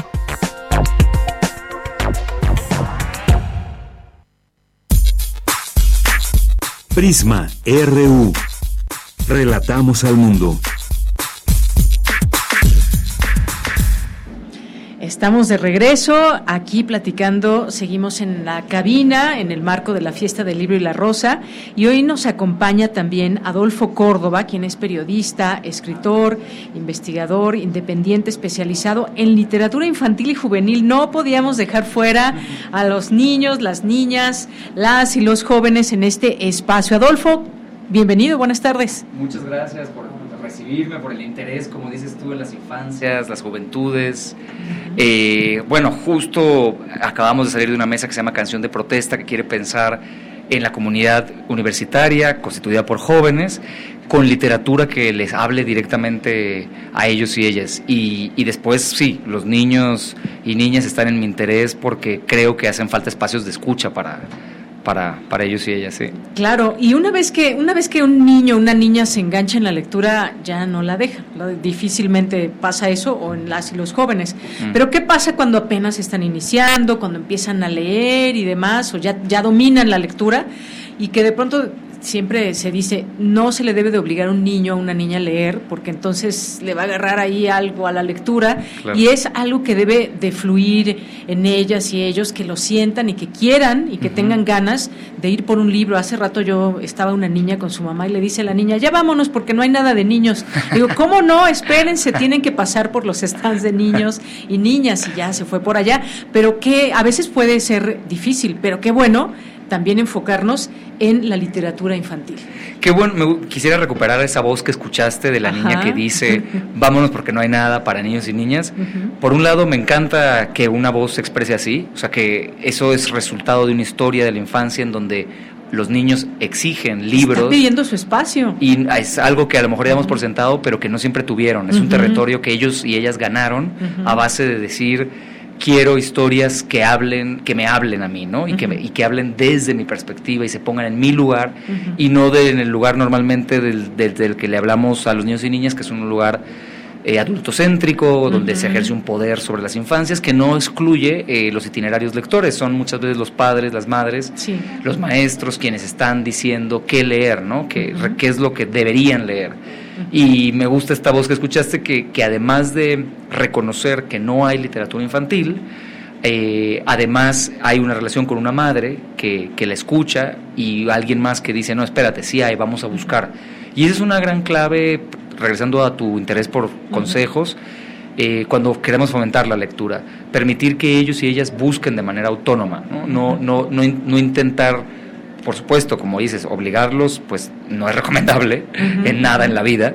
Este y permitir que haya una conversación, qué libro te interesa a ti, por qué, qué temas, conocerles, conocerlas para tratar de, de, hacer, de hacer más de, reducir esa brecha que normalmente nos separa de los niños y de las niñas. Claro que sí. Y además, yo ahora he visto también, creo que esto ha, sido un poco un proceso que hasta nuestros días ahora podemos ver libros que se recomiendan de tales y tales edades. Por ejemplo, para las más pequeñas y pequeños, pues están estos eh, cuentos muchas veces que traen muchos dibujos, que traen mucho gráfico y que incluso, ¿cómo se llama? Se me fue ahorita el nombre. El pop-up. El, exactamente, que puede ahí meter a las historias bien a, las personas que quieran leer, a las infancias, y que digan, a mí me gusta eh, ver cómo se le da vida a este personaje, cómo el perro habla, cómo tal. Creo que es puede ser de maneras muy divertidas, ¿no? Y además yo te decía, leerles también, quizás por la noche interesarles en algunas historias, pero también se va dividiendo esto por edad. Cuéntame también en este sentido de tu trabajo, el trabajo que tú haces. Claro, mira, yo soy periodista y estoy luego me especialicé en literatura infantil y juvenil y a mí me interesa pensar en espacios donde se problematice también lo del separar por edad, por ejemplo, ¿no? Porque más que edades específicas, quizá podemos pensar en experiencias o edades lectoras, ¿no? Que a lo mejor hay un niño, una niña de 10 años que ha tenido una estimulación que lo hace leer libros a lo mejor destinados para niños o, pongo entre comillas de etiquetada como para 14, 15, adolescente. Y tal vez hay un adolescente que no tuvo un camino lector, que apenas está llegando a la lectura y le va a venir bárbaro leer estos libros que dices tú ilustrados, ¿no? Como los álbumes ilustrados, como los cuentos que están acompañados con imágenes. que son muy cortitas. Claro, entonces si bien la segmentación por edad puede ser una guía que ayude eh, a padres y madres que quizá no están familiarizados y quieren acercar literatura infantil, yo he visto que calma mucha ansiedad saber si, si es de tal o cual edad, pero tener muy claro que es solo una guía, que no eh, la, experiencia de leer eh, se sale de, de, una franja y hay que ver a la persona que está detrás y más que edades, creo que otra, otra posibilidad de acercar, como dices tú, en este gesto de leerles, es también preguntarles qué temas les interesan y ya dentro de, las, dentro de la expresión de deseo de los propios niños y niñas, eh, buscar yo tengo un blog que se llama Linternas y Bosques y ahí siempre me reclaman que por qué no pongo las edades, ¿no? De para qué son los niños.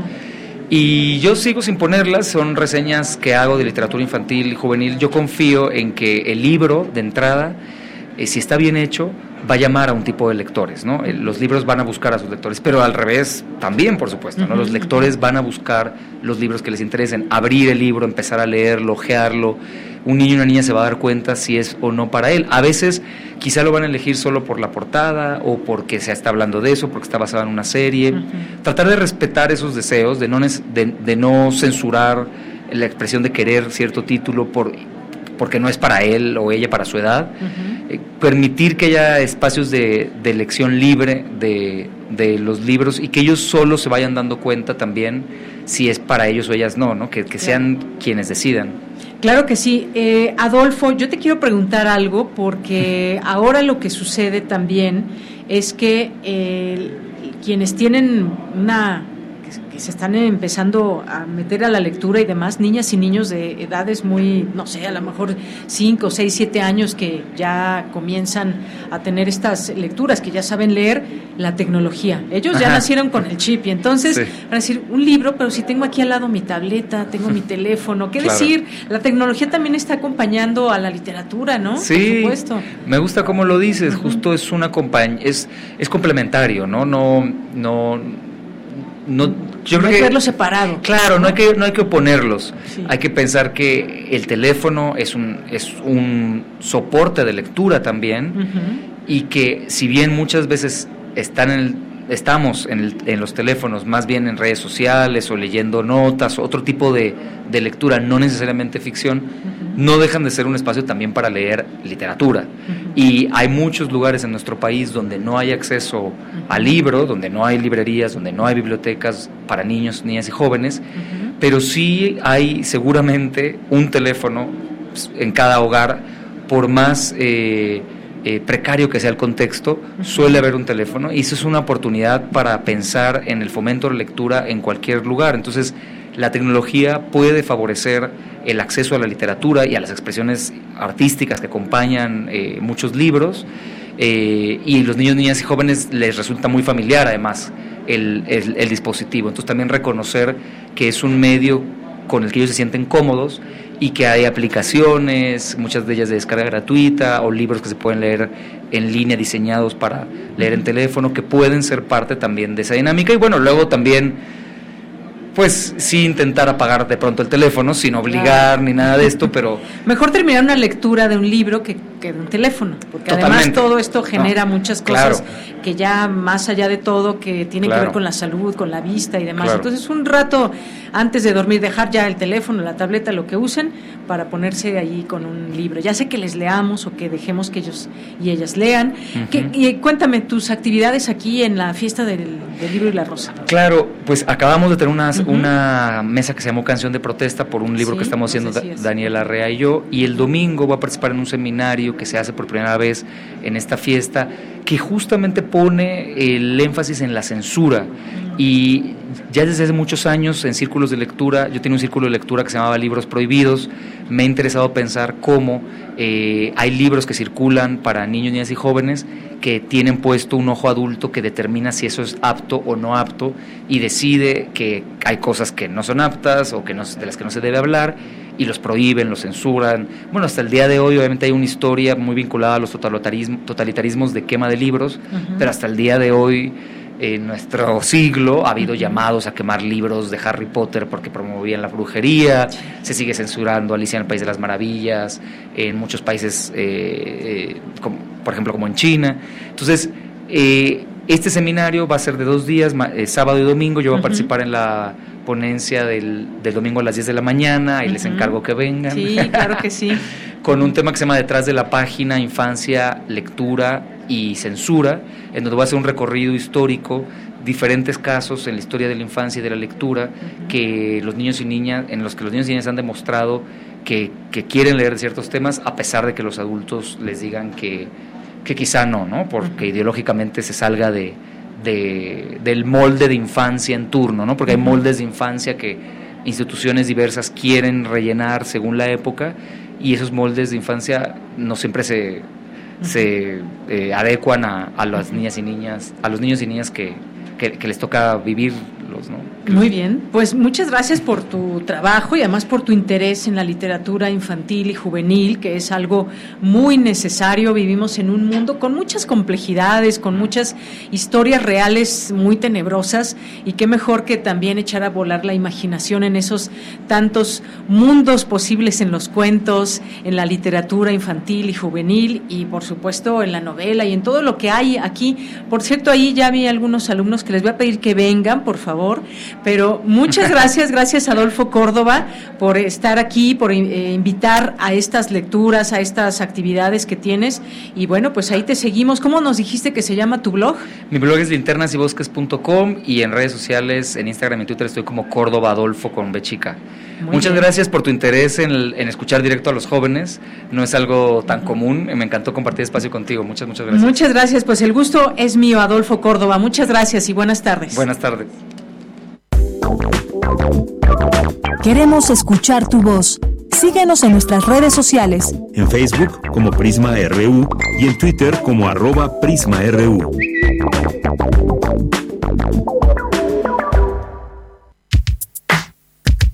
Prisma RU. Relatamos al mundo.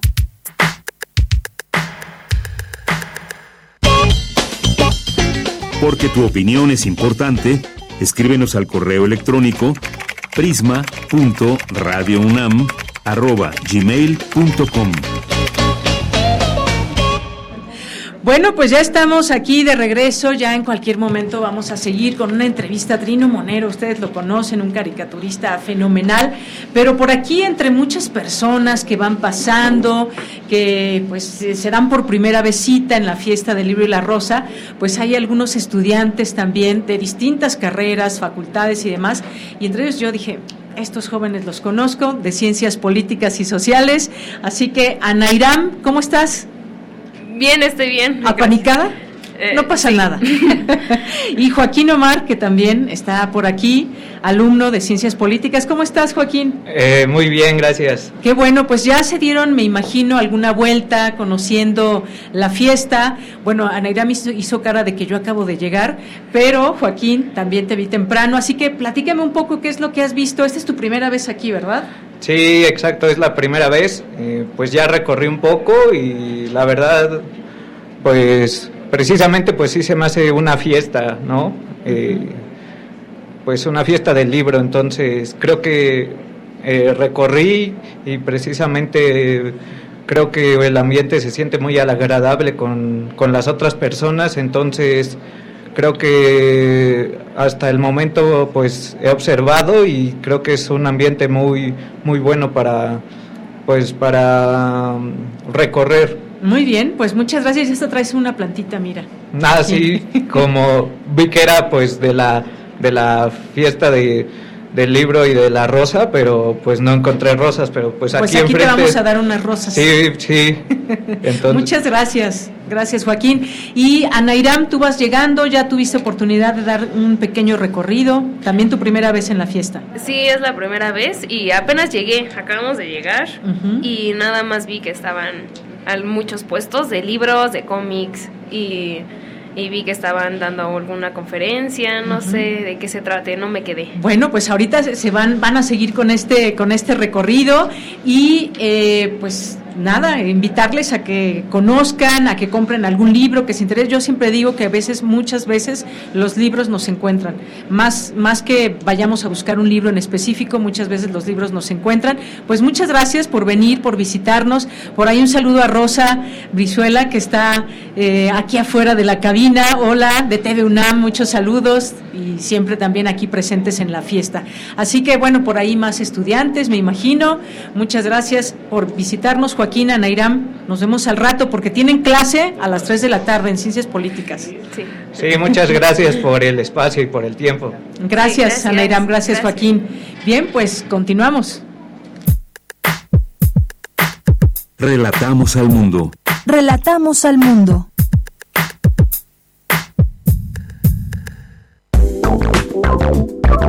Queremos escuchar tu voz. Síguenos en nuestras redes sociales. En Facebook como Prisma RU y en Twitter como arroba PrismaRU.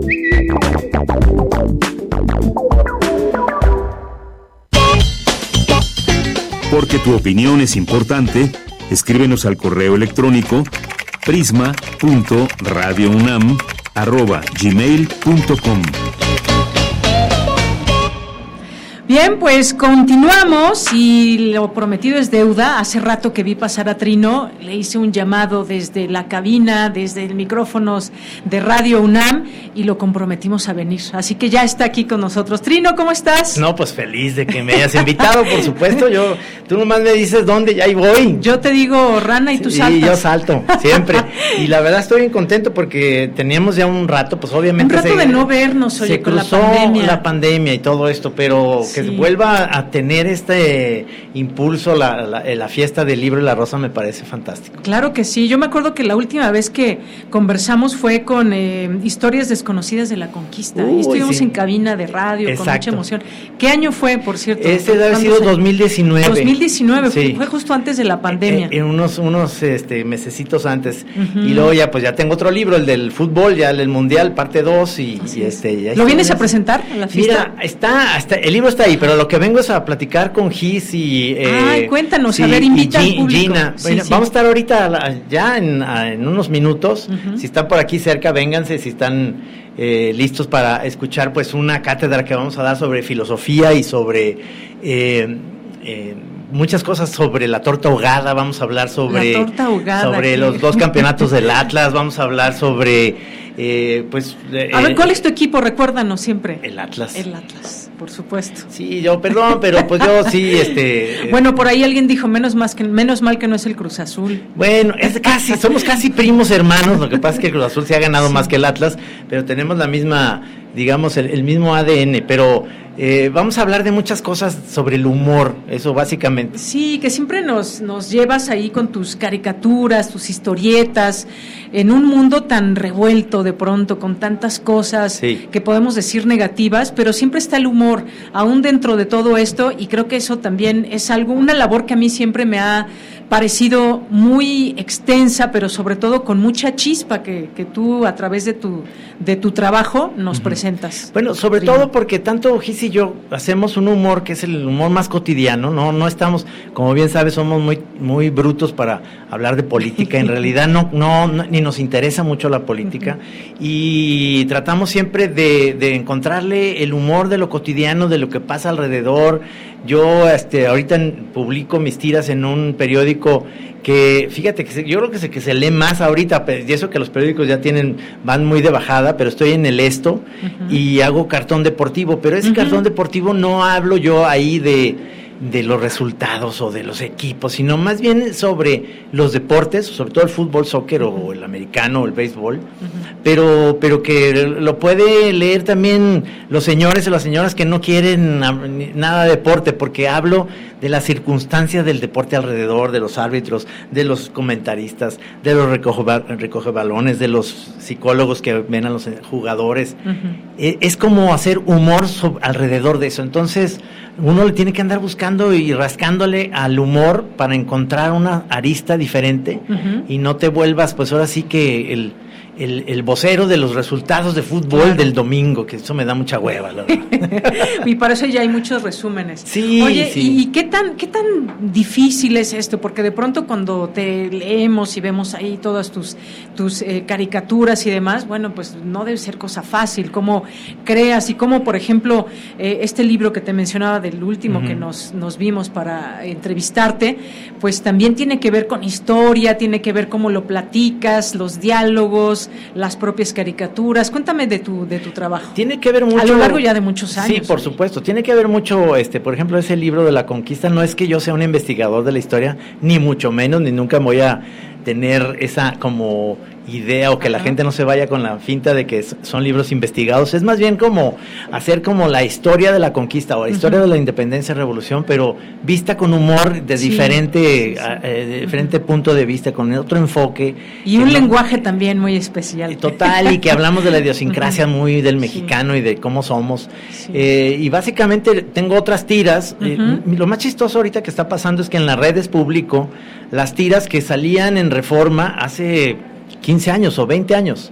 Entonces, por ejemplo, El Rey Chiquito, que es a lo mejor la tira más política que, que puede, que puedo tener, eh, la publico nuevamente, la estoy republicando porque eh, todavía sigue siendo esto que el Reforma no abrió cuando yo estaba ahí, ni sigue abriendo la página de, de- de internet digamos, para ver los cartones o para ver eso si no eres suscriptor. Entonces mucha gente se perdió toda esa etapa en la que estuve yo ahí eh, si no era suscriptor. Eh, y entonces la gente los lee ahorita y cree que estoy hablando del gobierno de ahorita. La gente lee las fábulas de policías y ladrones, por ejemplo, la que salió hoy de filosofía, cree que estoy hablando de ciertas cosas que tienen que ver con algo actual, pero yo creo que en la política, si lo quieres relacionar con eso, la política tiene una especie de déjà vu, no cambian los nombres de los presidentes y de todo, y sigue, sigue pasando lo mismo, ¿no? Entonces, pues todo el mundo se, se adapta a eso, excepto la, la de deportes, o una que estoy haciendo que, que, mm, que lo hago también para las redes, pero no para nadie específico, que se llama Don Taquero, que ese es sobre un puesto de tacos, así de, así de sencillo y fácil o difícil como puedas pensar. Pero entonces todos los eh, jueves que sale Don Taquero, pues hablo sobre la, la, la gran, sobre todo, bueno, en Guadalajara somos grandes taqueros, ahí nos la pasamos viendo a puestos de tacos y yo me imagino que en toda la República existe un taquero y existen ciertas cosas que se repiten en eso, el taquero que pone la bolsita de agua para que no se acerquen las moscas, todo este tipo, Sí. un, un Que CD. no los ves nada más que en México, Sí, estas cosas. Un CD para que para que se ahuyenten Sí. también los pájaros y, etcétera. Entonces, eh, es, es encontrarle ahora sí humor a todo. Humor a todo. Sí. Y además, bueno, algo muy importante en esta fiesta del libro y la rosa, pues se habla también de la libertad, la libertad de expresión y demás. Cuéntanos un poco, ¿tú te has sentido en algún momento como que tu libertad esté en riesgo o siempre has hecho, dicho y dibujado lo que tú quieres? Mira, este, y esto es para darle como su lugar a un gran periodista que acaba de morir, que era Carlos Payán. Carlos Payán nos decía a Gis y a mí cuando hacíamos el Santos, que era, digamos, que la tira más fuerte que se podía hacer en un periódico, y que además salíamos en, en el suplemento dominical para familias, y decía él, y, y me, lo tengo así como en letras de oro, decía, ustedes nunca se autocensuren, aquí el que los va a censurar soy yo. Lo cual se me hace fantástico porque de Sí, repente no a iba veces hay autocensura, ¿eh? este, sí, y no, que no haya, decía. haya. Entonces, a veces iba, dejaba de, de ir a chambear a revisar los cartones Payán y salían y luego después nos hablaba enojado el lunes. Tiene mucho tam- también que ver que Magú estaba ahí este, publicando nuestras cosas y él también decía, pues es lo que ustedes pusieron y ya, ¿no? Eh, eso, esa gran libertad que, que logramos y luego sí nos censuraron algunos cartones que sí eran para censurarse, la verdad. Pero, pero era como irle midiendo allá la censura hasta dónde podemos llegar. Así y, y yo te puedo decir que, que, eh, también en Reforma cuando estuve o en el financiero o ahorita en el esto, nunca me han censurado un cartón, porque obviamente no, este, no digo nada, no estoy hablando de un político, a nadie le piso callos, hablo en general, aunque la gente se puede sentir identificada, aunque pueda estar hablando de ese que a veces político. si hay que pisar callos, pues ni modo. Ni modo, ni modo, pero, pero yo creo que eso se ha abierto desde hace mucho tiempo, lo hicieron en su momento en Proceso Naranjo, lo sigue haciendo Elio Flores este, todos los días en el Universal, lo siguen haciendo muchos caricaturistas que, que van abriendo ese- esa brecha como lo hizo Rius, en su momento Abel Quesada, este, no se diga Magú, todos los caricaturistas que en un momento tenían a un presidente Claro. tan autoritario como, como fue López Portillo o de la Madrid, o no se diga Díaz Ordaz y demás, ahí estaban ellos, ¿no? Ahorita, ¿qué, qué sentimos? Pues desde hace mucho tiempo no hay esa censura de, de un presidente que diga ese cartón, ¿no? Ese, ese monero no me gusta lo que hace. Pues, pueden decirlo, pero y sobre todo ahorita eh, AMLO sí. Sí. lo dice, pero a lo que voy es, no, pero no hay una represalia. Claro, ¿no? claro, eso es muy importante. Se podrá decir, y hay algo que, bueno, muchos no estamos de acuerdo también como periodistas, que de pronto haya este enfrentamiento con el poder, Ajá. pero efectivamente no hay una persecución desde el poder y eso, pues, importante también. Y necesaria la caricatura siempre. Y, para... y muy necesaria las dos partes, ¿eh? Y te estoy hablando de, de- de mis cuates, los del Chamuco, y te estoy hablando de, de mi cuate Paco Calderón, o de, o de Garci, o de a- Alarcón, que está haciendo cosas maravillosas. Desde los dos puntos eh, son válidos y son en, en medio de, esta, de este eh, mar que se llama México. Así es. Trino Monero, pues muchas gracias, Gracias a por estar aquí, gracias por eh, venir. Mira aquí también el público que nos está escuchando Qué bueno. desde este centro de la fiesta del libro y la rosa, que nos da muchísimo gusto, que van, vienen, compran libros. Mira, también hay niños, por ejemplo, nos Sí. da muchísimo gusto que vengan aquí los papás con sus hijos, con sus hijas y que se den cita aquí. ¿A qué hora? Recuérdanos ya, en Ya, unos minutos. En unos minutos, ahorita a las 3 de la tarde. Ya no a te empezar. retenemos más porque No ya te, han de preocupes, estar está esperando. aquí al lado. Perfecto. Y además, es, además es, se da uno mucho caché llegar tarde, ¿no? y estás aquí al lado, ¿eh? Sí. Trino, muchas Bueno, gracias. gracias a ti, como Gracias, siempre, muy gracias. buenas tardes. Queremos escuchar tu voz. Síguenos en nuestras redes sociales. En Facebook como Prisma RU y en Twitter como arroba PrismaRU.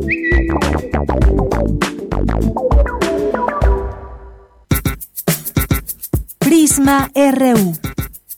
Relatamos al mundo.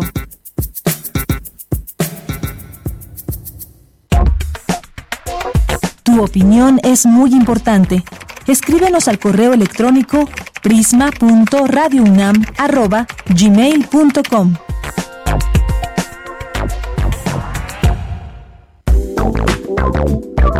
Queremos escuchar tu voz. Síguenos en nuestras redes sociales. En Facebook como Prisma RU y en Twitter como arroba PrismaRU. Bien, pues ya casi nos vamos, nos acercamos al final, nos quedan algunos minutos. Ha sido un gusto transmitir desde la fiesta del libro, del libro y la rosa con todo este equipo que acompaña esa transmisión, pero que además tendremos otra transmisión eh, desde hoy y hasta el domingo que se lleva a cabo aquí la fiesta y Radio UNAM está presente para quienes no puedan venir, para quienes nos escuchen del interior de la República o en cualquier parte del mundo. Por cierto, muchos saludos a Mario Navarrete, un radio escucha que vino, se dio cita aquí en la fiesta y que nos está aquí haciendo algunos videos, algunas fotografías. Y Vicky, que estás aquí, ya te escuchábamos, estuviste presente en la inauguración y estarás al rato en el programa de las 5 de la tarde de Radio UNAM también sobre la fiesta. Así es, ya pues como siempre en estas fiestas y encuentros literarios, Radio UNAM está ahí presente y también con un programa especial y así es, el día de hoy, mañana y domingo estaremos transmitiendo esta, este programa especial de 5 a 7. Hoy me toca a mí con Frida Saldívar y el sábado y domingo estarán otros compañeros, pero siempre un gusto porque además durante dos horas vamos a poder compartir con ustedes, nuestras y nuestros radioescuchas, pues algunos de los, eh, con los invitados, de escritores, músicas, músicos, porque pues como escuchábamos al inicio, ¿no? Esta fiesta además como el nombre le dice, es una fiesta realmente. Además, eh, tenemos la oportunidad de estar de regreso en una fiesta de 15 años de la fiesta del libro y la rosa. Así que vengamos acá una fiesta quinceañera. Una fiesta quinceañera, bailar entre libros, entre música, entre encuentros, porque además es la segunda vez, es el, el, segundo año en que se retoma este formato presencial. Entonces, es maravilloso. Yo creo que invitamos a la gente y que nos siga, que nos escuche de 5 a 7. Ya saben, en el 96.1 FM y también en línea nos pueden seguir este programa especial en www.radio.unam.mx. No lo olviden. Pues muchas gracias, Vicky y ya nos estamos despidiendo. Al rato te escuchamos. Muchas gracias por estar aquí y pues quienes nos acompañan, nos, nos acompañan y nos han acompañado a lo largo de este programa. Por supuesto, eh, gracias a nuestro director Benito Taibo con pues todas todas las actividades también que hay que hacer aquí siempre. Eh, Jaime Casillas, nuestro subdirector de, de, producción, Maripaz Jenner, Omar Tercero también de parte de producción, eh, coordinación de invitados, Abraham Menchaca, redes sociales, Montserrat Brito y José Carlos Pineda, en la producción Marco Lubián, Denis Licea y Sebastián Hernández, en la información Cristina Godínez, Daniel Olivares, Virginia Sánchez, Luis Fernando Jarillo, en la operación técnica Emanuel Silva, Francisco Chamorro, Rubén Piña, José de Jesús Silva y un agradecimiento especial a Claudia Romero, el enlace de comunicación de Cultura UNAM y a todo el equipo de la fiesta del libro y la rosa. Y aquí se despide de ustedes de Yanira Morán, Raúl también, por supuesto, Raúl, claro que sí, ahí con Marco Zapata también por aquí que lo veo de corriente alterna, algunas caras conocidas. Muchas gracias, nos vamos a despedir, nos vamos a despedir con un poco de música, vamos a cerrar con fíjense, cuando llegamos hacía un sol espléndido y ahorita ya se está nublando. Se me hace que va a llover y qué mejor que una lluvia morada. Purple Rain con Prince porque eh, murió un día un día como hoy, desafortunadamente, este gran cantante. Con esto nos despedimos. Gracias, buenas tardes y buen provecho.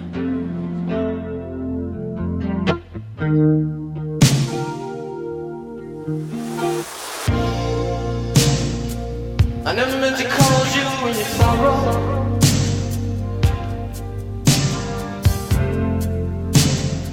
I never meant to call you when you pain.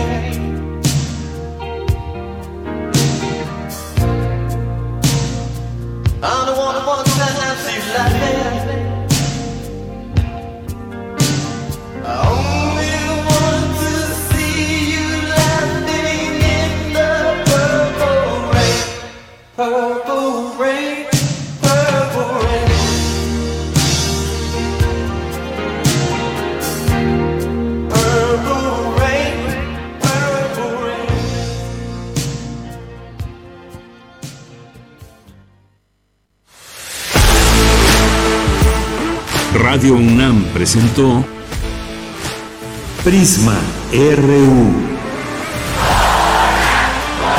Una mirada universitaria sobre los acontecimientos actuales.